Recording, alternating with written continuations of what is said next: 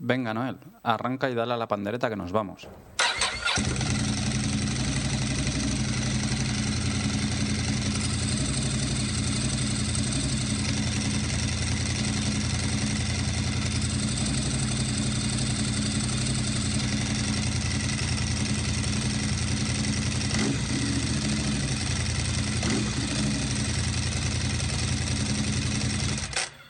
Estás escuchando Embrague en Seco, el podcast para los que vamos en moto.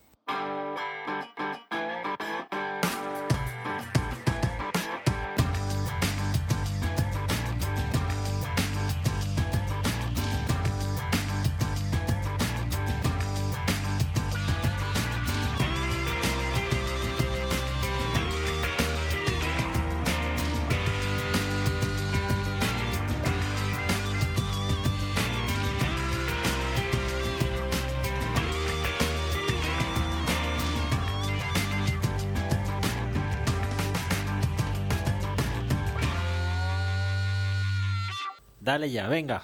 Joder. Venga, joder, ya le he dado. Bienvenidos a un episodio más a Embrague En Seco. Seco. el Embrague, primer embrague. Embrague, el primer podcast dedicado al mundo de la moto. En castellano. Yo soy Albert, Y yo soy Noel. podcast, bueno, 12 no, 11.2, ¿no? Exacto, Porque sí. pertenecía en principio a diciembre, pero Y el podcast 12 será ya navideño. navideño. Lo que pasa es que adelantamos este por lo que pueda pasar. Sí, hay material, pues aquí estamos. Eh, son las 18 y 21, hoy lo digo perfecto, ¿no? Sí. Y es día 21 de noviembre. Del 2010. Vale. Bueno, tenemos aquí a Guillem, un invitado Futuro motorista. ¿no? futuro motorista. Buenas, sí. Aunque ya me considero, ¿eh? La verdad. Bueno. ¿Por dónde vamos? ¿Empezamos por Eh, mails? Sí, correos. Pues venga, dale tú. Doy primero, sí, Mm. bueno, pues como ya comentamos en el podcast pasado, ya os dije, eh, recibí un correo de Alberto del Toro y bueno, ahora ya lo tengo aquí delante, así que lo, lo leemos, ¿no? Eh, nos dice, hola chicos, lo primero, un saludo. La educación ya me decía mi madre que es lo primero. Lo segundo, enhorabuena por el podcast, es muy entretenido. El motivo de escribiros este correo es corroborar que se os oye desde otras partes del mundo. Como bromeabais en el podcast 10 sobre que se os oía en Hong Kong, Pekín y Pocón, dice que en julio escuché el podcast 5 y 6 desde Melbourne y el podcast 9 y 10 lo estoy escuchando desde Noida, a 20 kilómetros de Nueva Delhi. Así que, qué leches, podéis presumir de que se os oye en medio mundo. Como curiosidad, os diré que este fin de semana, 16-17 de octubre, tengo intención de ir al concesionario de Ducati de, en Delhi. Eh, realmente está en Gurgaon, Gurgaon. Así que si hay algo interesante os mandaré ¿Dónde? fotillo. Gurgaon, Ah, te he entendido Yosun. No, no, Yosun no, Yosun ya, ya, ya tendrá Ya- su momento. ¿no? Vale, dale, dale. Dice un saludo y seguir así. Nada, total, que bueno, yo luego le respondí y le dije que mandase fotos y demás y en el siguiente pues ya nos decía, dice, estoy pensando en... Bueno, ya lo comentaste en el anterior, ¿no? Lo que pasa es que faltaba leer el mail Exacto. expresamente. Y aquí, bueno, ve- ver aquí, pues esto, lo que comenta, ¿no? Dice, "Man- te mando alguna foto de la India relacionada con el mundo de la moto y tal. Entonces, aquí tengo, para que veas ahora sí, Alberto, ¿eh?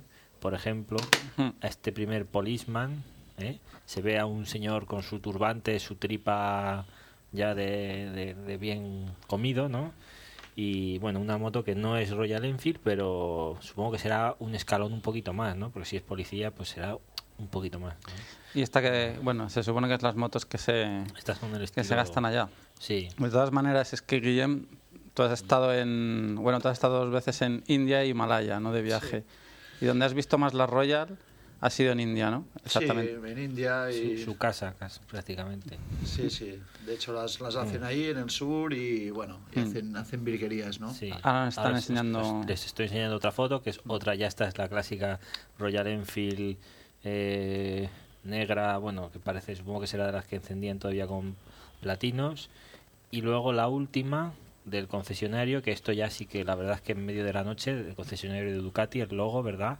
Queda espectacular. O sea, este es el que os decía, o nos comentaba en el otro podcast, que había un chaval que era el que hacía todo. Dice que atendía, bueno, de responsable de ventas, de técnico, chico de los recados, etcétera, etcétera. Y, y nada, pues eso. Mm, Bueno, luego nos dice que ya llegó, eh, que agradecía nuestra mención en el podcast 11, que se rió mucho eh, y que esta semana pues nos mandaría más material. Entonces, pues yo he dicho que soy cuando quiera y que, oye, aquí estamos. Ya sabes que ya quedamos de acuerdo tú y yo. Me mandas las fotos y haremos una galería pues para que también puedan los demás oyentes ver lo que Sí, hay que lo ahí. puedan ver un poco, pues... No sé, la visión de las motos a través de, en este caso, de, de tu tocayo Alberto. ¿no? Hmm, Pues sí, como dice Noel, gracias por, Sí. por enviar el mail y, y cuando puedas pues manda fotos. Volviendo al tema este de la India, tú Guillem que has estado, a ti el, el- la historia esta de comprar moto, que te está sacando el carnet y quieres moto, ¿ya te, te venía de antes o ha sido a raíz de viajar a India y ver a la gente con la Royal? Bueno, sí, la verdad empezó todo enamorándome un poco de las, de las Enfield y de, del espíritu que tienen ahí en, en la montaña, ¿no? Digno de verlas a 5.000 metros y... Claro, porque tú ibas a hacer montaña en principio, o trekking. Sí, sí, he estado Lo que no te dicen es cuánto han tardado en subirla. Las perlas las ves, pero Bueno, no sé, se había- llevan ya, dice, mm, tres generaciones para subir la De todas moto. maneras, a- a- a- 5.000 allí, metros. Guillem, es como decía Mandy en el podcast Rollo Cuba, que se ve que la moto no es, no es afición, sino medio de transporte, o ahí sí que se ve que tienen afición. Bueno. o las dos cosas un poco. las sí. dos cosas un poco, porque también ves... O los de eh, pasta, ¿no? Los que sí, se las ves compran. gente que, que dedica más dinero o gente que, que son un medio de transporte, pero no para ellos solos, sino para la familia entera. Los ves a los cuatro montados, a Claro. la mujer, a los niños y haciendo kilómetros. Bueno, bueno. Curioso, ¿verdad? Curioso, la verdad es que sí. Bueno, pues seguimos con... ¿Qué tenías por ahí tú? Pues yo, mira, tengo otro mail de mm, Xavi Sayol, que es Baldo en, en Chirona Racing, Hmm. que es un foro de, de Ya motos de gente de, de- de Gerona, y nos dice el Alberto, soy Baldo, acabo de escuchar los podcasts 10 y 11 del tirón, lo hacéis muy bien y a ratos hasta me hacéis reír, que no es fácil. Entiendo que no veáis la multi como la moto definitiva, aunque esos 10.000 tienen mucho mérito. 10.000, bueno, los kilómetros. Eh, bueno, no- pero no son 10.000, no son, son 6.000. Bueno, son 6.000. sí, no son... Ahora, ahora comentaremos. Ahora muy bajito, que no Muy se bajito entere son. nadie más. Porque Yo estaba enamorado de la Hiper por bonita. Bueno, él tuvo una, ¿eh? De, bueno, de hecho... tuvo una 1100, ¿no? Sí, de hecho, el primer podcast, la foto de la, la foto, ¿te acuerdas la foto de la entradilla? Que estamos Sí. los dos con la... Sí, la hicimos en la salida que venía un chaval que es el que la compró a él, ¿no? Me parece. No.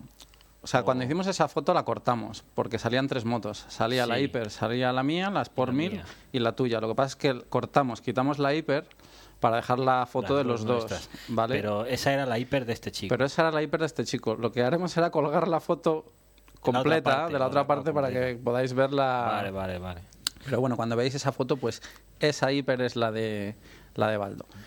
Y nos dice, yo estaba enamorado de la hiper por bonita, pero ahora tengo la certeza que he encontrado la moto que necesito en este momento. Creo que después de probar muchas motos de muchas marcas, BMW siempre la consideraré como primera opción.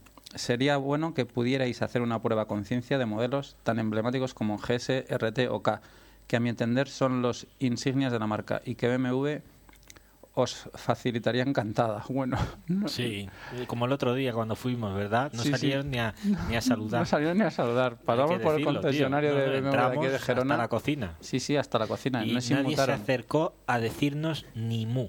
Sí, sí. Señores de BMW, como van sobrados, pues mira, es lo que Nada, tienen, nada. ¿no? O sea, podíamos haber hecho, yo qué sé, me podía haber dado un ataque epiléptico ahí y Sí, no, tirado. me- no me hubiesen ni Y mirado. Igual te habrían pisado un poco, ¿no? Y Pisado, ya está. niño, que le das a la GS.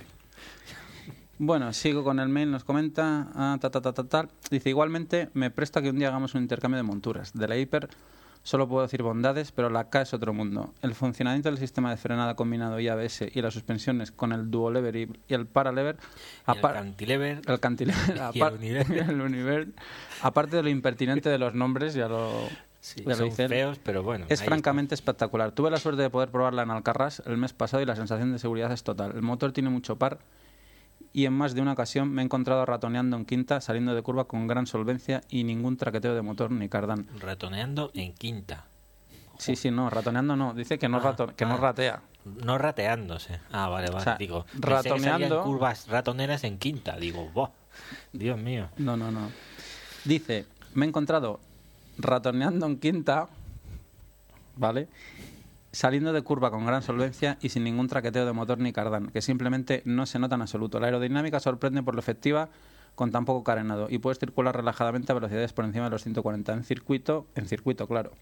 Puntos En suspensivos. carretera no, no en simplemente carretera. le das gas y no tiran. ¿no? ¿Sabes? Como están fuera ya no. Carretera 120 como mucho. Sí, yo la mía O sea, va tú aunque el 50 marcador, tú aunque el marcador tiene carretera ponga- y 50 en ciudad, no tira más. no tira más, No aunque el le pasa. Diga, joder, aquí ponía 180, no, No, tú no. ibas a 120. Sí. Pues eso es así.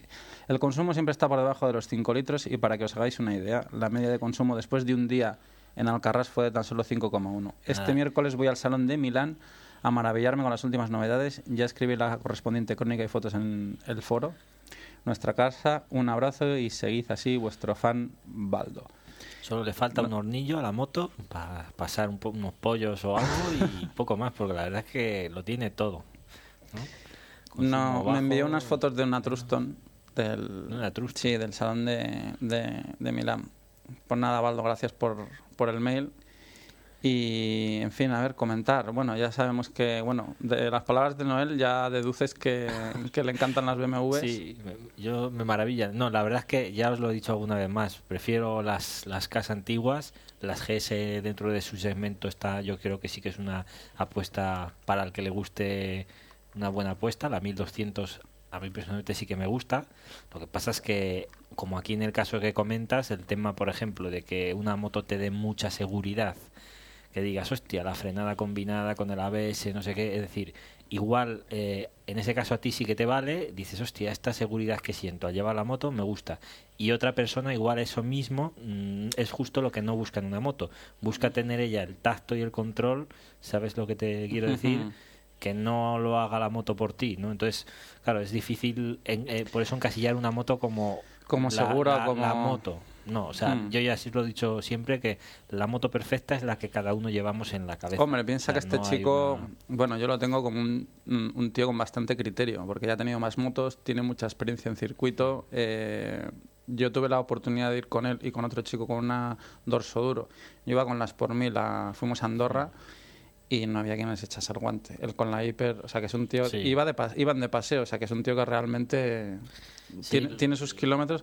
Lo que pasa es que, bueno, tam- lo que pasa es que también, por ejemplo, no sé, es un cambio de la, de la hipermotor a esta, es, un- curioso cambio. Lo es que un pasa cambio es que radical. supongo que como nos pasa a todos, vas evolucionando y a veces buscas otras cosas. Bueno, quizás lo que no pasa es que sea un cambio tan radical como el que hice yo de las por mil a la multi. Lo que pasa es que yo por- en la multi, bueno, pues por lo que hemos explicado, no acabo de. Al principio no era lo que me no esperaba. cua- no, sí, no te No, haga cuadrado. no me ha cuadrado. A lo mejor en este caso sí. Yo creo que él más o menos, supongo que se documentó antes de hacer el cambio qué modelo quería y más o menos ha visto que, que eran las que ha colmado las expectativas de lo que buscaba.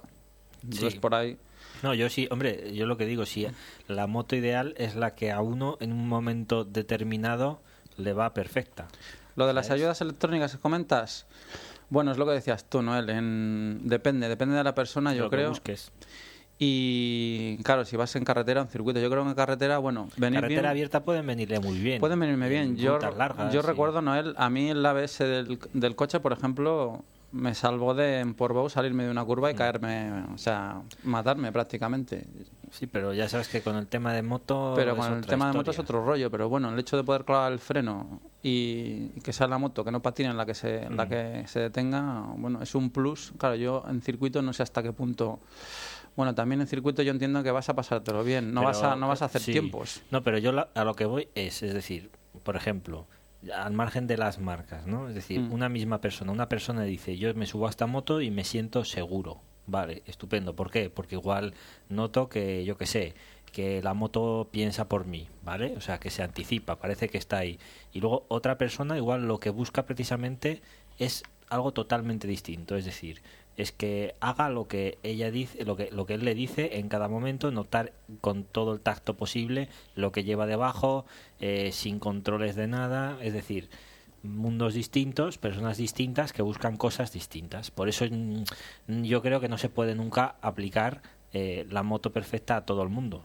Sí, depende del piloto. uno, Es lo que comentábamos hoy, que decías, que lo comentábamos de la multistrada. Es que depende también de la persona, de que tú te sientas por encima de la moto. O no.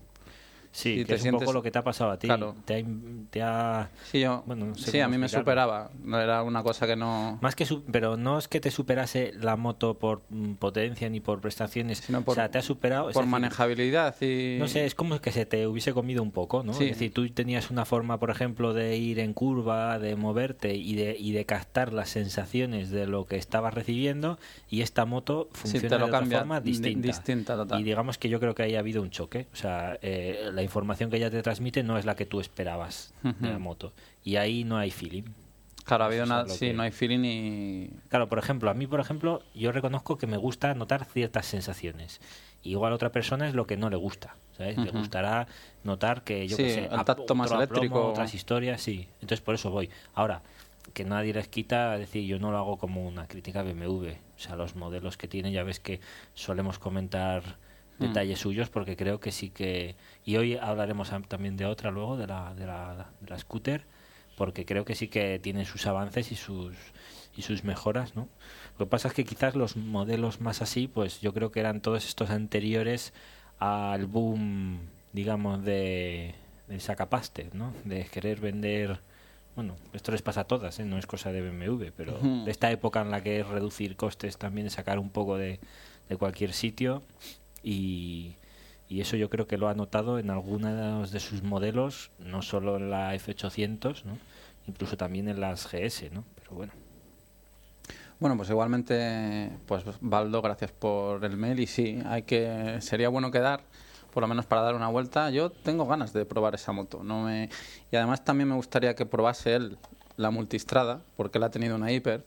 Sí, Para- un poco lo que comentas tú. Sí, para ver si es un poco si él mm, después de llevarla me puede decir la sensación que tengo yo, me puede certificar si estoy en lo cierto en cuando digo que es una hiper con Mm. más capacidad de depósito. Así que Baldo, pues ya pues ya quedaremos. Seguimos con mails, Noel, dale, tienes Pues otro sí, por tengo ahí? uno muy curioso que nos envía Mario y lo he recibido con gran sorpresa, ¿no? Porque, bueno, es este chico es camionero. Nos dice, saludos, Noel. Me llamo Mario, tengo una web dedicada a los camioneros que es www.sorro.es. S-O-R-R-O. Sorro. Dice, y como al final siempre nos encontramos en las carreteras, los camioneros y moteros, he considerado conveniente el añadir el enlace a vuestra web en mi portal, en el apartado de webs amigas, ya que desde hace tiempo os escucho a través de mis viajes por toda Europa, con el ordenata conectado con el manos libres del camión y por la cercanía que establecen los podcasts entre el oyente y los que los creáis. Dice que tiene, dice, te- bueno, tengo varios compañeros a los que les gustan las motos, a mí también me apasionan, pero bueno, eso es otra historia. El caso es que quería fomentar el uso de los podcasts a la comunidad camionera, ya que a mí desde hace tiempo me hacen más llevaderos los viajes interminables por todo el continente europeo, y que antes de este descubrimiento solo podía escuchar música, Ya que al pasar la frontera se acababa el entendimiento de lo que contaban en las emisoras de radio por culpa de los diferentes idiomas. Aunque tenemos fama de antiguos, el caso es que cada vez son más jóvenes y tecnológicos, ¿no? Se refiere a los camioneros, ¿no? Y dice que, bueno, aún así mm, me cuesta enseñarles algo nuevo, aunque ya no tanto, dice. eh, bueno, habla del invento este de los podcasts. Dice, a ver si con la temática que vosotros tocáis consigo que alguno se pase a este lado de la tecnología. Dice, un saludo y sin más os seguiré escuchando vía podcast. Entonces nada, bueno, de este comentar, claro, aquí hay... Y bueno, comentarle que dejaremos porque- la. De momento dejaremos, gracias por el mail, dejaremos el link de su página web en, en, sí, voy a, en voy la a entrada del podcast. esta, sí, y aparte de hacer la sección para meter los links que tenemos de páginas que también consideramos amigas Sí. o cercanas o así, ¿no?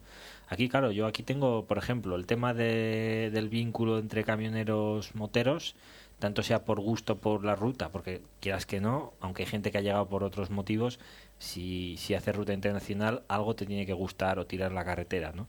Luego la amabilidad esta que había, yo recuerdo cuando era pequeño, que bueno, eh, si te pasaba algo, tenías el coche en el arcén, raro era que un camionero no parase, ¿no? Y, y en ese aspecto me parece que tras todos estos años y lo que ha ido pasando, ¿no? el aumento de un poco de la delincuencia y en las carreteras, todo este tipo de cosas que ha llevado un poco a que la gente ya no se pare o no se atreva a pararse, ¿no? Cuando ven algo, pues porque ves algo extraño y dices, hostia, yo me la aspiro. Salvo cuando no ven las zapatas ser- de estas, hay Sí, gente que se en para. pelotas, ahí. Sí, no, pero esas son las chicas estas que te saludan, ¿no? Al pasar. Sí. pues, sí. No, no, pero bueno, al margen de estas sí que eh, yo reconozco que ya a veces da un poco de cague, ¿no? Eh, porque dices, hostia, igual, aunque sean chicas de estas ¿no? simpáticas, dices, joder, aquí me, me dejan en bolas. Y, y además, bueno, en su caso, tú imagínate, paras un camión, te lo desvalijan, te quitan la carga Mm. y vete a saber. Sí, bueno, todo eso de la cortesía ha cambiado. Pero sí, yo normalmente... mucho, pero aún así creo que somos... Sí, al menos yo este viaje, algo, ¿no? el viaje que comenté en el anterior podcast a Valladolid, Mm. la verdad es que por la zona de entre al- la zona esta de camiones Sí. de- entre Alfajarín y, y, y ahí es... y Fraga, la verdad es que ahí enseguida te dan el intermitente, te avisan para que pases y adelantes y Yo por eso digo que creo que un poco de- dentro de todo este panorama, camioneros, moteros, Mm. somos igual los que quedamos que más o menos prestas atención a lo que hay en el arcén, a lo que pasa, ¿no? además no sé dónde he visto hace poco en una revista, no me acuerdo en cuál, no sé si las, de- las que estas de que nos dejaron, que nos regalaron, eh, dos camiones que llevan el logotipo gigante detrás de guardarrailes asesinos. Han salido, Sí. no sé, o en un motociclismo o lo- por ahí es lo que he claro, yo por ejemplo tengo amistades que... Son que- que moteros son- los dos, ¿eh? Venía un reportaje. Sí. Ah, porque yo, yo tengo amistades, o sea, que no es que sean solo camioneros, sino que son camioneros moteros. Moteros. Como le comenté a él cuando le respondí, ¿no? Por, por correo, eh, ya le dije que, digo, bueno, curiosamente, no sé si pasará así con todos, pero los que disfrutan o pueden disfrutar la moto son los que hacen rutas nacionales o, o trabajo de lunes a viernes, ¿no? Supongo que en el caso de las rutas internacionales ya es otra historia, ¿no? Pero todos estos siempre me lo dicen, que siempre que ven pasar alguna moto o, o- el mismo modelo de la que ellos tienen, siempre les pitan, eh, le hacen alguna señal, o sea, y, y luego también está el caso, recuerdo que estando en tienda, los de la compañía de transportes que, que hacen todos estos servicios especialistas solo en motos, eh, esta gente, bueno, había unos cuantos, te hablo del clásico camionero grande, eh, siempre que llegaban a tienda iban directos A a, Rocket, ¿no? a echar por ahí un vistazo. Sí, sí, curiosamente. Es que 3. es curioso porque había tres, claro, tenían una plantilla grande, pero siempre que venían había dos o tres concretamente que iban a Triumph. ¿eh? Al fondo de la tienda a la derecha hay una zona donde está Triumph y tiraban eso, Thunderbird y Rocket 3. Pero no veas, y siempre mirando, y además me lo decían, ¿no? O sea, que quieras que no, yo creo que, claro, mm, se ve ya lo que les tira, ¿no? La moto rutera y, bueno, supongo que en ese caso tenían gusto por la ruta, ¿no?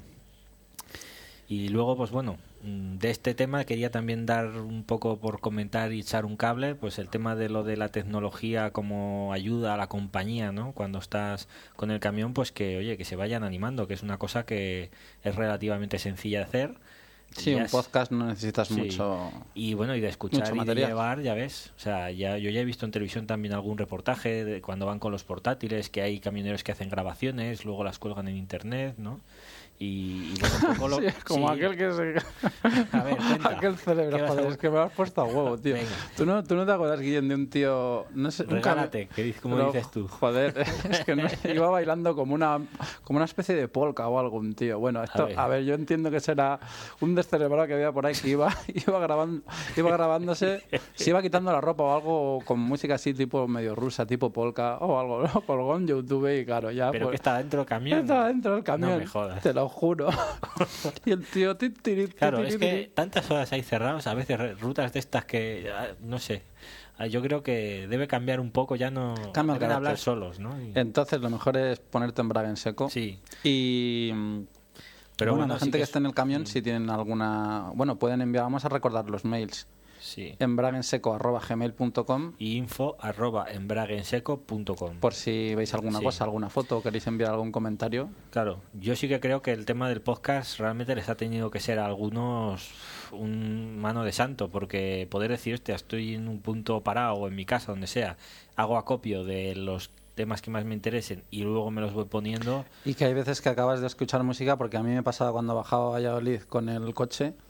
Yo me acuerdo de haberme metido ocho podcasts seguidos. Joder. Sí, sí, sí. De, bueno, de otro tipo de tecnología, de, De lo que sea, de lo que me gustan a mí, pero sí, porque llegaba un momento en que, bueno, la música te saturaba. Como es un viaje que he hecho muchas veces y sí, me acuerdo uno, bueno, uno, uno de viajes, un podcast de viajes que descubrí nuevo, pues ese no sé si me metí.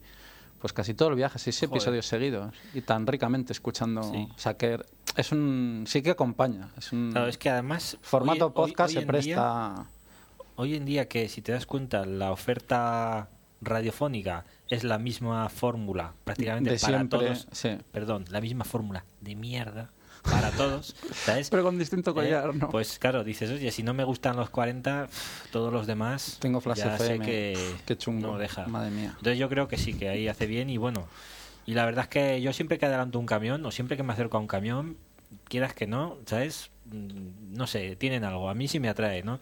Y cuando los pasas a veces sí que noto que hay quien te mira porque lo ves por el, por el retrovisor, que te da un vistazo a la moto, o sea, siempre hay alguno que te, o que te da un toque, ¿no? Bueno, los típicos, los mitos estos del camión, ¿no? Eso de que tú, para donde veas muchos camiones que se come de puta madre y tal. Y que te la comen de puta Y que madre. te quedas- ¿Cómo no? Ya sabía.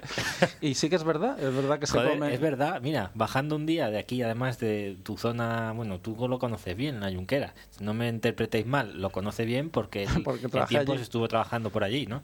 Un día había ido a comer con unos amigos y a un, bueno, a un pueblecillo metido por ahí por la montaña y bajé justo, bueno, acababa de bajar la carretera y estaba allí en plena zona de camiones y estaba parado con el coche preparando el GPS y me vino ahí una negra a ofrecer sus servicios. Pero no, pero es que, o sea, le dije que no, que además estaba aquí ocupado acabas- y tal. acabas de y comer, ¿no? se enfadó, me daba golpes en la ventanilla y yo digo, hostia, digo, joder, digo, no sé, me quedé un poco, ya me ha dejado traumatizado.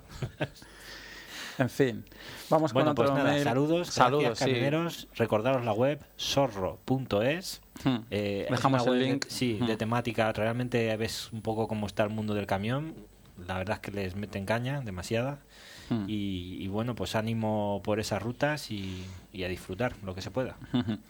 Bueno, seguimos con otro mail que tenemos. A ver. Eh, doctor Helios, desde No, el otro lado del charco. eres un clásico, Es un clásico. Val López nos escribe un mail y un comentario. Nos dice, "Ocha- hola chicos, ¿qué tal? Ayer estuve escuchando el último podcast y respecto a la fiabilidad de las marcas, es evidente que cada uno cuenta la historia como la ha vivido. No hablaré de mi caso, ya que mi pequeña Aprilia no es un buen ejemplo, pues un motor tan pequeño, pero con esas prestaciones está claro que va al límite y es normal los gripajes que tiene. A lo que iba es a lo de abaratar costes. Está claro que algunas BMW han bajado los precios a base de bajar calidad, que se nota hasta en las estriberas. A este respecto nos dice que qué nos parece la nueva eh, MV Augusta F3. Ahora comentaremos algo. Yo me quedé enamorado en cuanto la vi. 140 caballos, 675 centímetros cúbicos. Es una pasada. Pero el precio ya es algo increíble. Poco más de 10.000 euros por una moto réplica de su hermana mayor y que mantiene componentes Brembo y Olins. ¿Cómo lo van a conseguir? O lo que pasa es que es ilógico que 40 caballos más y un cilindro hagan que la F4 cueste el doble Ahí, por ahí vamos, casi. o el triple. Habrá que esperar a ver si esto es cierto, porque si es así, creo que va a dar un golpe de efecto muy grande. Las japonesas de 600 se pueden poner a temblar y no digamos Bugatti, a la que puede hacer mucha pupa esta moto. Un saludo desde el otro lado del charco y luego nos dice, postdata frío en Castilla, por mi viaje supongo que va. Dice, eso es mentira. Dice, yo llegaba con trozos de hielo en las manos, los hombros, el pecho y casco cuando volvía de Salamanca los lunes por la mañana desde mi pueblo. Eso no era escarcha, eran auténticos témpanos de hielo. Sí, la O sea, verdad es que hay flipas. Qué frío pasé, tío. mm, Madre de Dios. glaciares. Joder. Eh, bueno, pues. F3 se me Val, gusta. Comentamos un poco varios modelos hace un podcast que iban a sacar de esto de los 675, Mm. ¿te acuerdas? Bueno, primero agradecerte el mail. Eh, Val, pues no sé, siempre me quedo con Valentino y no es. Es valeriano. Pero bueno, Bueno, el Val. me viene a mí lo de. tira. Pues a ver, te. Mira, yo Te comentamos, veo, MV Augusta F3. veo una cosa, más que una novedad, yo lo que veo es que la, sí, la pero fórmula que están... ¿realmente es de ellos o no? No, ¿O lo de es de 675? ¿Es de Triumph? Y yo estoy convencido de que es de Triumph modificado, porque Pero no es oficial, nada. ¿no? Que sea de Triumph. No han dicho, No, es un motor. No se sabe. Yo, al men- yo no lo sé, pero tampoco estoy seguido después de aquellas noticias, no he buscado más, no sé cómo está el tema. Ahora, la fórmula simple, o sea, la mejor media cilindrada que hay es la Daytona, Es la Daytona, que sí. ahora tenéis también versión R, o sea, al hilo de esto, ¿no? versión R con Olins y, y demás. Es una moto que ha funcionado muy muy bien y que está realmente muy equilibrada. Los japoneses lo han reconocido durante varios años, que, que les daba les daba sopas con ondas y con onda, perdón, con una. Y bueno, con onda tampoco estaría bien dicho, con onda. Sí, con pero onda. bueno, les daba, vamos, que les daba para el pelo. Y, y el caso de esta es que, claro, la, la Triumph sale por 11.000. 11.000 la, la normal, o al menos por ahí estaba. La versión R no lo sé. Entonces, esto del precio de los 10.000 euros por la F3 realmente sí que es un poco sorprendente, ¿no? A ver, si lleva componentes de calidad, Olins, Brembo, claro, bueno, componentes de calidad. Hay Olins, Hay- Olins y Brembo, Brembo. Exacto, y series. Brembo, Series de eh, Olins y series de Brembo. Las series de Olins caras son demasiado caras. Exacto, no o sea, creo porque que yo me acuerdo de, un- de, de haber visto un post en Ducatistas de un chico que tenía una, bueno, que tiene unas por mil, compró la horquilla Olins y comentó que era una decepción. Y no es que fuera mala horquilla, sino que Olins ya hacía ese tipo de horquilla Mm, dirigida a ese tipo de fa- moto. Factory, lo que montan en... Sí, bueno, era una horquilla, no sé si la denominan OEM o algo Oe, así. Sí, son el, todo lo que es eh, reemplazo original o, o para la factoría, para que metan ellos... No dejaba de ser una horquilla un poco mejor que la de serie, pero en un taller especializado en suspensiones le comentaron que le hubieran preparado la de serie Sí. y, y la hubieran dejado mucho mejor. Claro, él la quería meter en circuito. Estamos hablando ya de para pedir a prestaciones a los componentes. Sí, o sea, que sí que puede sí llevar Olins que- pero que hay calidades. y sí que puede llevar Brembo, pero claro, de Brembo lo mismo. Hay pinzas Otro radiales voy, y pinzas tema. radiales, Un bombas. ejemplo concreto. Te voy a dar tienes un un- ejemplo concreto que ya mm, va- va- le va a dejar cao. Una moto que monta frenos Brembo, pinza Brembo, sistema y demás, es la Derby Mulacem. Hmm. A 6 y pico, o sea, a seis, bueno, a 659 o por ahí, ¿no? Que es el motor de la XT. Sí. Eh, esta moto lleva Brembo. Mm, y es una moto que, bueno, prefiero no comentar mucho, pero vamos, tampoco es una gran maravilla. O sea que lo que pasa es que, bueno, pues sí que es verdad que da más prestigio, ¿no? Llevar Brembo. Ahora. Bueno, El- a el ver. Moto Guzzi, perdón, el Moto Guzzi, las series oro que montaban en, Hmm. en los, en algunos de sus, bueno, no sé si ahora mismo cómo están, pero los modelos de estos últimos años eh, eran series que eran, digamos, más viejas que lo que se llevaba actualmente, es decir, que estaban desfasadas. Entonces, por mucha serie oro y mucha historia, si es de los 90, en una moto del 2000, pues no. Hombre, hay que ver cómo, claro, es moto nueva, hay que ver la evolución que tiene cuando empiecen a tener kilómetros y, y a ver qué pasa con estas motos. Así sobre el papel sí que tiene pinta que es lo que dice, la ese precio con unos componentes Joder, más barato que la Daytona, no lo caro decentes, es que claro, se puede comer mucho mercado, pero bueno, puede ser flor de un mes. Quiero decir, Yo comerse, creo que habrá que verlo. habrá ¿sabes? que habrá que ver se- cómo... Será además interesante seguirlo, a Mm. ver qué pasa. Sí, porque o si esa moto sale buena o el resto se ponen las pilas o es lo que te digo, es una moto que, bueno, más de postín para vender en plan tirada, lo primero que, Sí, que fabriquen y y, luego y luego a tramitar técnico. garantías, claro, luego servicio, técnico. ¿Qué pasa? Yo, por ejemplo, recuerdo cuando... Vosotros habéis tenido una, ¿no? Sí, una... cuando se, en Motospera había, bueno, se llevaba MV, que siempre me han comentado los mecánicos que aquello era una casa putas hablando claro. Es decir, el tema de recambios, para recibir un simple filtro de aceite podían estar seis meses. O sea, Joder. que, que es que no era una, bueno, al menos entonces no era una marca que en ese aspecto aquí en nuestro país funcionase al nivel de las demás. Entonces eh, decidieron ya dejar de... Además es curioso llevar. porque las, las F4, bueno, estas de motores de cuatro cilindros, en teoría eran los motores que iba a llevar el cuatro cilindros de Ducati. O sea que en principio, ¿no? Salió El un poco del, sí, ¿no?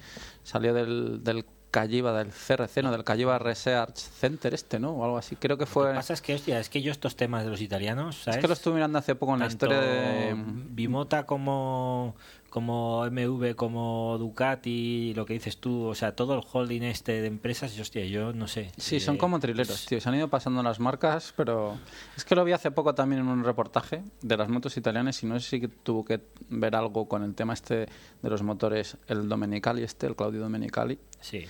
Y por ahí van un poco los tiros, ¿no? Que en principio se iba a ser el motor de cuatro cilindros que ellos tenían que, pensado ya tenían- que ellos tenían pensado. y algo Ducati, les pasaría para que Sí. se lo quedasen los otros. Para que se lo quedasen. Pero no digo que algo se les pasaría al motor, que eso es lo bueno. Algo les pasaría entre ellos, porque a veces los movimientos entre las marcas eh, han sido cojonudos porque era por temas a veces, pues yo qué sé, de, de piques, de mosqueos, de malos entendidos, ¿no? Y me llevo yo el diseño y ahí se queda el otro. Bueno, Así ¿qué que más bueno, bueno, al hilo, comentar? bueno, comentar lo del tema de fiabilidad de las marcas. Volvemos a lo mismo. Mira, yo como apunte comentar si quieres lo de los discos y lo comento ya, ya Sí, que hablaba de lo de el tema de los discos de multistrada, pues bueno, pues los míos se han alabeado. Sí. Misteriosamente, No son flotantes, yo me he quedado flipado porque es que yo te lo dije, por hecho, te sí, lo dije, que iban anclados a la llanta. Son Sí, como sí, los son- perimetrales aquellos de las Buell, que Bueno, también es como- tenían es ese... es un es un defecto de- puesto directamente en la llanta. a la llanta. Es un defecto de ingeniería, no es un defecto de, Sí. no es un defecto de uso. Ya tenía la moto kilómetros y, bueno, estuve hablando con el chico de que eh, gestiona las garantías en Ducati por teléfono y me comentó que habían hablado del caso y tal. Porque Lo tampoco... cual estaba bien Sí, porque, se no es- había- o sea, realmente les había llegado el tema y lo tenían en la mesa. Sí, sí, o sea, igual que comentaba mm, en un mail que BMW y tal, pero responden, bueno, yo hasta ahora toco madera, la verdad es que Ducati responde. Y más en un caso como este, que bueno, que tampoco es usual que lleves una moto con kilómetros con un disco alabeado. mm, si el disco está Claro, siempre piensas, lo primero que piensas, este tío va a fondo. o sí, o candado, Sí, se ha dejado o sí. candado puesto, o un ostión. Y claro, yo hablando con él le expliqué el tema, ¿no? Le dije, mira, es que te va a parecer raro, pero es que aquí yo prácticamente no freno. No freno porque en Ducati, en las carreteras tan ratoneras que hacemos aquí, el hecho de cortar gas y quitar una marcha te Ya clava, cae en picado te y- cae en picado. Y además mucho, sí. veo una tontería eh, hacer 70 metros de recta entre curva y curva, gas a fondo para luego tener que clavar los frenos. Digo, fíjate hasta qué punto. Digo, no usamos el freno aquí, pues tú, Noel, también conduces un poco así, dejándola Sí. llevar en curva con gas. Digo que la primera que tuve, la 696, se fue de segunda mano con 11.000 kilómetros 11.000. con las pastillas nuevas. Digo, pero es que las por 1000 se fue con 19.000 Y todavía eran las primeras. Todavía eran las primeras de origen, digo, para que veas realmente hasta qué punto Y yo mismo, yo mismo, por ejemplo, que sí que, hombre, yo sí que, bueno, o al menos cuando voy solo sí que intento acelerar más, pero cuando llegas ya a cierta zona corto igual gas para dejar que un poco con la inercia ya más o menos entres en, en curva, o sea que algo más doy de freno y sin embargo cuando hice cambio por las sinterizadas buenas, las pastillas estaban, estaban Mm. nuevas. también. A ver, yo llego a la conclusión de que estaban alabeados desde el principio. Lo que pasa es que, bueno, yo tampoco lo he notado. mal habían salido mal de, de fábrica. Mm, No lo he notado, lo empecé a notar pues a raíz de llevar pasajero. Cuando eh, se montaba Susana, que al final que de la frenada notabas unos pulsos que al principio dices, bueno, pues dos pulsos, bueno, pues lo consideras como normal y tal, pero lo- el, el caso es que, bueno, pues el problema se iba agravando, ¿no? Cada vez los pulsos estos se notaban más, pensé que ¿Cómo sería eran? aire en el Perdón, circuito. ¿Cómo eran esos pulsos? O sea, ¿qué notabas exactamente? Era como echar un pulso con un camionero de estos, colega ¿Sí? tuyo, igual. Y que le Echar un pulso o sea, y... tú ibas frenando y Echar un pulso y siempre ganaba y él. tú tenías que darle más fuerte y O sea, exacto. Y nada, se la llevé a Ángel, que el- este tío es la hostia. a ti no te ha echado un pulso un camionero de verdad. No, no, ¿eh? si no, Si no, no tendría miedo al infierno. Y mm, total, que se la llevé al taller y nada. Ángel ya ves lo que hizo, una ir hasta una redonda, volver, discos alabeados. Digo, joder, digo, no necesitas meter el reloj comparador y no, no, aquí no hay que meter nada. Dice, discos, no hay que meter. na- discos. El Ángel este es la hostia, debe tener, no sé, un reloj comparador interior o algo. o No, sea, dilo, dilo que me lo que te dijiste antes, lo debe tener en, en los calzoncillos o algo. Según carga el huevo para un lado o para para otro, otro, dice, no, disco alabeado derecho, no dis- Disco Bueno, pues sí.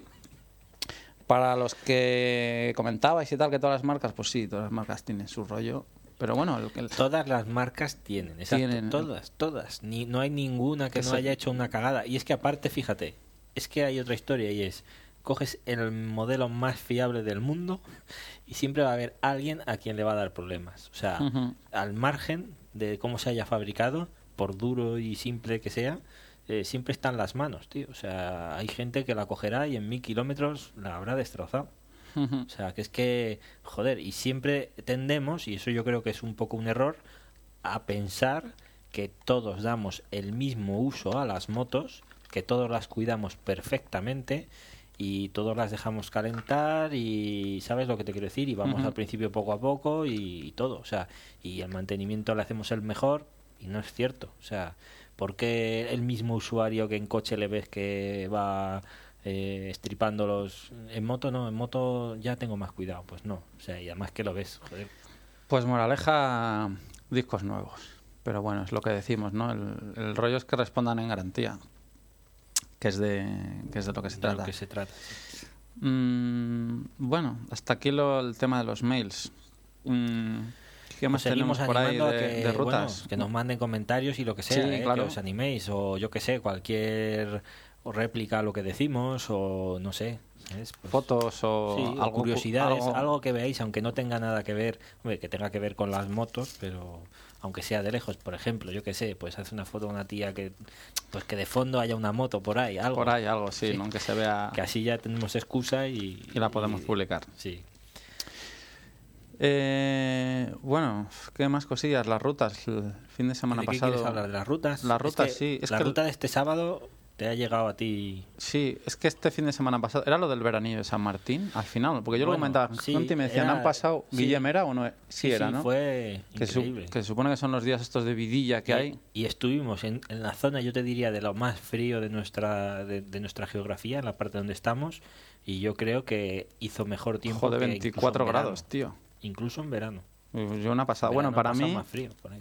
Para mí, bueno, es lo que decías tú, por tus motivos, para mí fue el mejor fin de semana Hombre, del año. Venía su. Para, para venía mi Susana sí. y con su sensibilidad, que yo con esta tía... Sí. Dice, se, se monta en la moto, dice, toca "Ah, la suspensión. ¿Has tocado los reglajes? Y yo, ¿qué?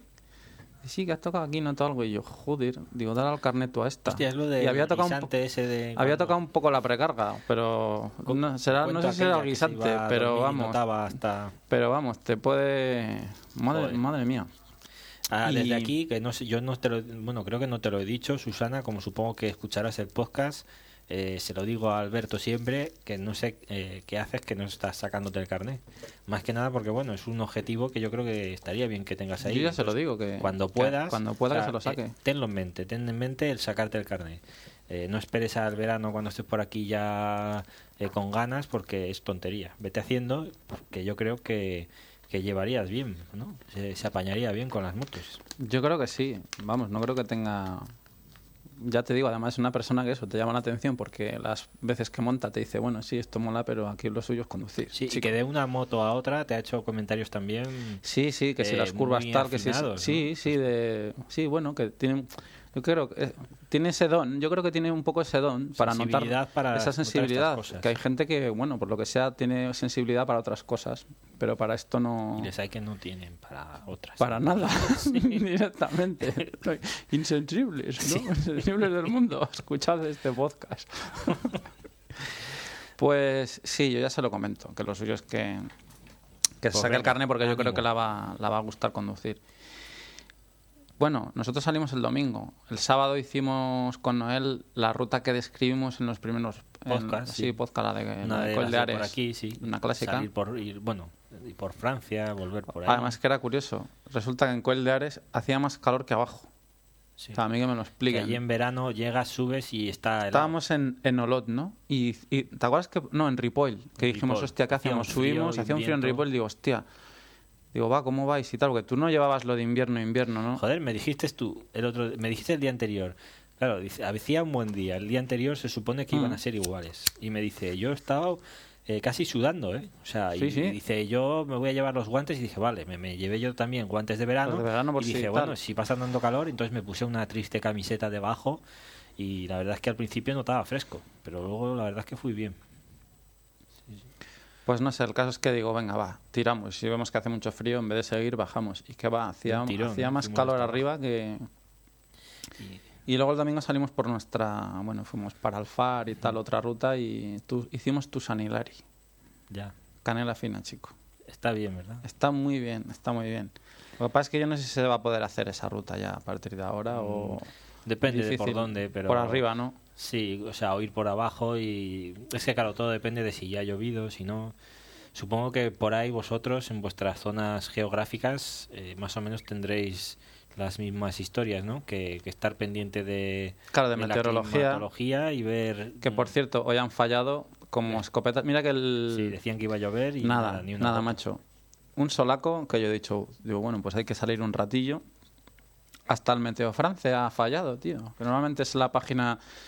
¿Qué más acierta? Sí, nosotros miramos por aquí, bueno, lo típico. Yo supongo que lo hará todo el mundo, eso de mirar las páginas meteorológicas antes de salir en moto. Aquí miramos el Meteocat y el Meteo Francia, que te dan un poco la, bueno, la lluvia en tiempo real y tal, que puedes encontrarte en la, en la frontera. Y es que el Meteo Francia era lluvia, pero pura y dura. dices, bueno, si las dos páginas web más o menos coinciden, tienes una predicción. Sí, yo otra que miro también me había dado que, Nada. que sí. Han fallado todos los pronósticos. Han Y ha fallado. hecho buen día. Ha hecho buen día, sí. De hecho, Bueno, hemos encontrado fresco, buen día. una Una rutilla. que solemos hacer cercana es- eh, estaba casi seca. Estaba casi seca. Sí, sí. Que- Suele ser de las que igual cuando llueve hace... Es que estamos también siempre con el tema. O sea, estás, aunque llueva, sabes, más o menos ya tienes un poco la noción de qué zonas estarán, eh, si ha pasado un día o dos, más secas, menos secas. O sea, no sé, a ver, podíais comentarnos a ver si en, en otras partes de, de, de- de la península pasa igual. Es decir, un poco, no sé, eh, cuál es vuestra experiencia con el tiempo. Sí, o cómo lo hacéis para salir. Sí, o, o cómo os planteáis estos temas, ¿no? Cuando, cuando queréis salir el fin de semana. Sí, Y- porque la ruta de hoy, bueno, la corta, ¿Y hoy Santa qué? Pellaya, ¿hoy qué? ¿Qué pasó? Hoy tú con la Sistine, bueno, hoy hay que decir que no iba con la Yabusa. Con La la Yabusa la damos por vendida, ¿no? Que Sí. eso, ¿lo quieres dejar para otro podcast? Ya o- lo dejamos ahí, sí. Bueno. Y pues venía con la Sistine, con el scooter a lo, Sistine a lo Rossi, 150. a a lo Rossi sacando pierna. Pero es que eso tiene su historia, tío. Es esta moto, bueno, esta, esta scoot- bueno, es una moto, joder, pero bueno, es scooter. Y en este tipo de, de montura, como veréis los que tengáis alguna parecida o así, al no tener el depósito en medio, son motos muy ligeras, eh, se desestabilizan también con mucha facilidad, aunque tengan su aplomo, su cierto aplomo, ¿no? Dentro de lo que eran estas motos un- hace unos años y, y son ahora, esto se nota. Entonces, ¿qué pasa? Yo, por ejemplo, en mi caso concreto, curvas a izquierdas, tengo que sacar un poco el pie para que me haga un poco de estabilizador y luego te- aparte para medir un poco dónde en, esa- en curvas dónde, dónde está el, el- el asfalto, ¿no? Para medir que no se te derrame Sí, el cóctel, ¿no? Porque sí. vamos, si esta mañana ibas que solo, solo te faltaba la mano, un agujero en el casco con tu puro y tal. Sí, cuando me lo has comentado lo veía y digo, hostia, la verdad es que sí he sido un poco malo y, y he ido tirando y, y bueno, no sé, es que hacía buen día, estaba, estaba bien. Y luego, oye, cuando vas por una zona maja, lo que pasa que también es que tú con la multi, pues lo que comentábamos antes, tío, no... Yo con la multi no, me acabo de... y no Hostia, y eso que el fin de semana tío. este que vino Susana me lo decía. Dice, joder, tío, te, dice, te he notado un cambio en la multi. Dice, bestial, tío, haces las curvas más redondas. Dice, como, can- como con la Sport. Dice, ya dices, por aquí entro, por aquí Sí. salgo. Bueno, esto seguimos grabando. directo, ¿eh? Esto, eh, Sí. Aquí empieza a venir Peña. Es Y... el, el estudio, esto es lo del bote, ¿no? Sí.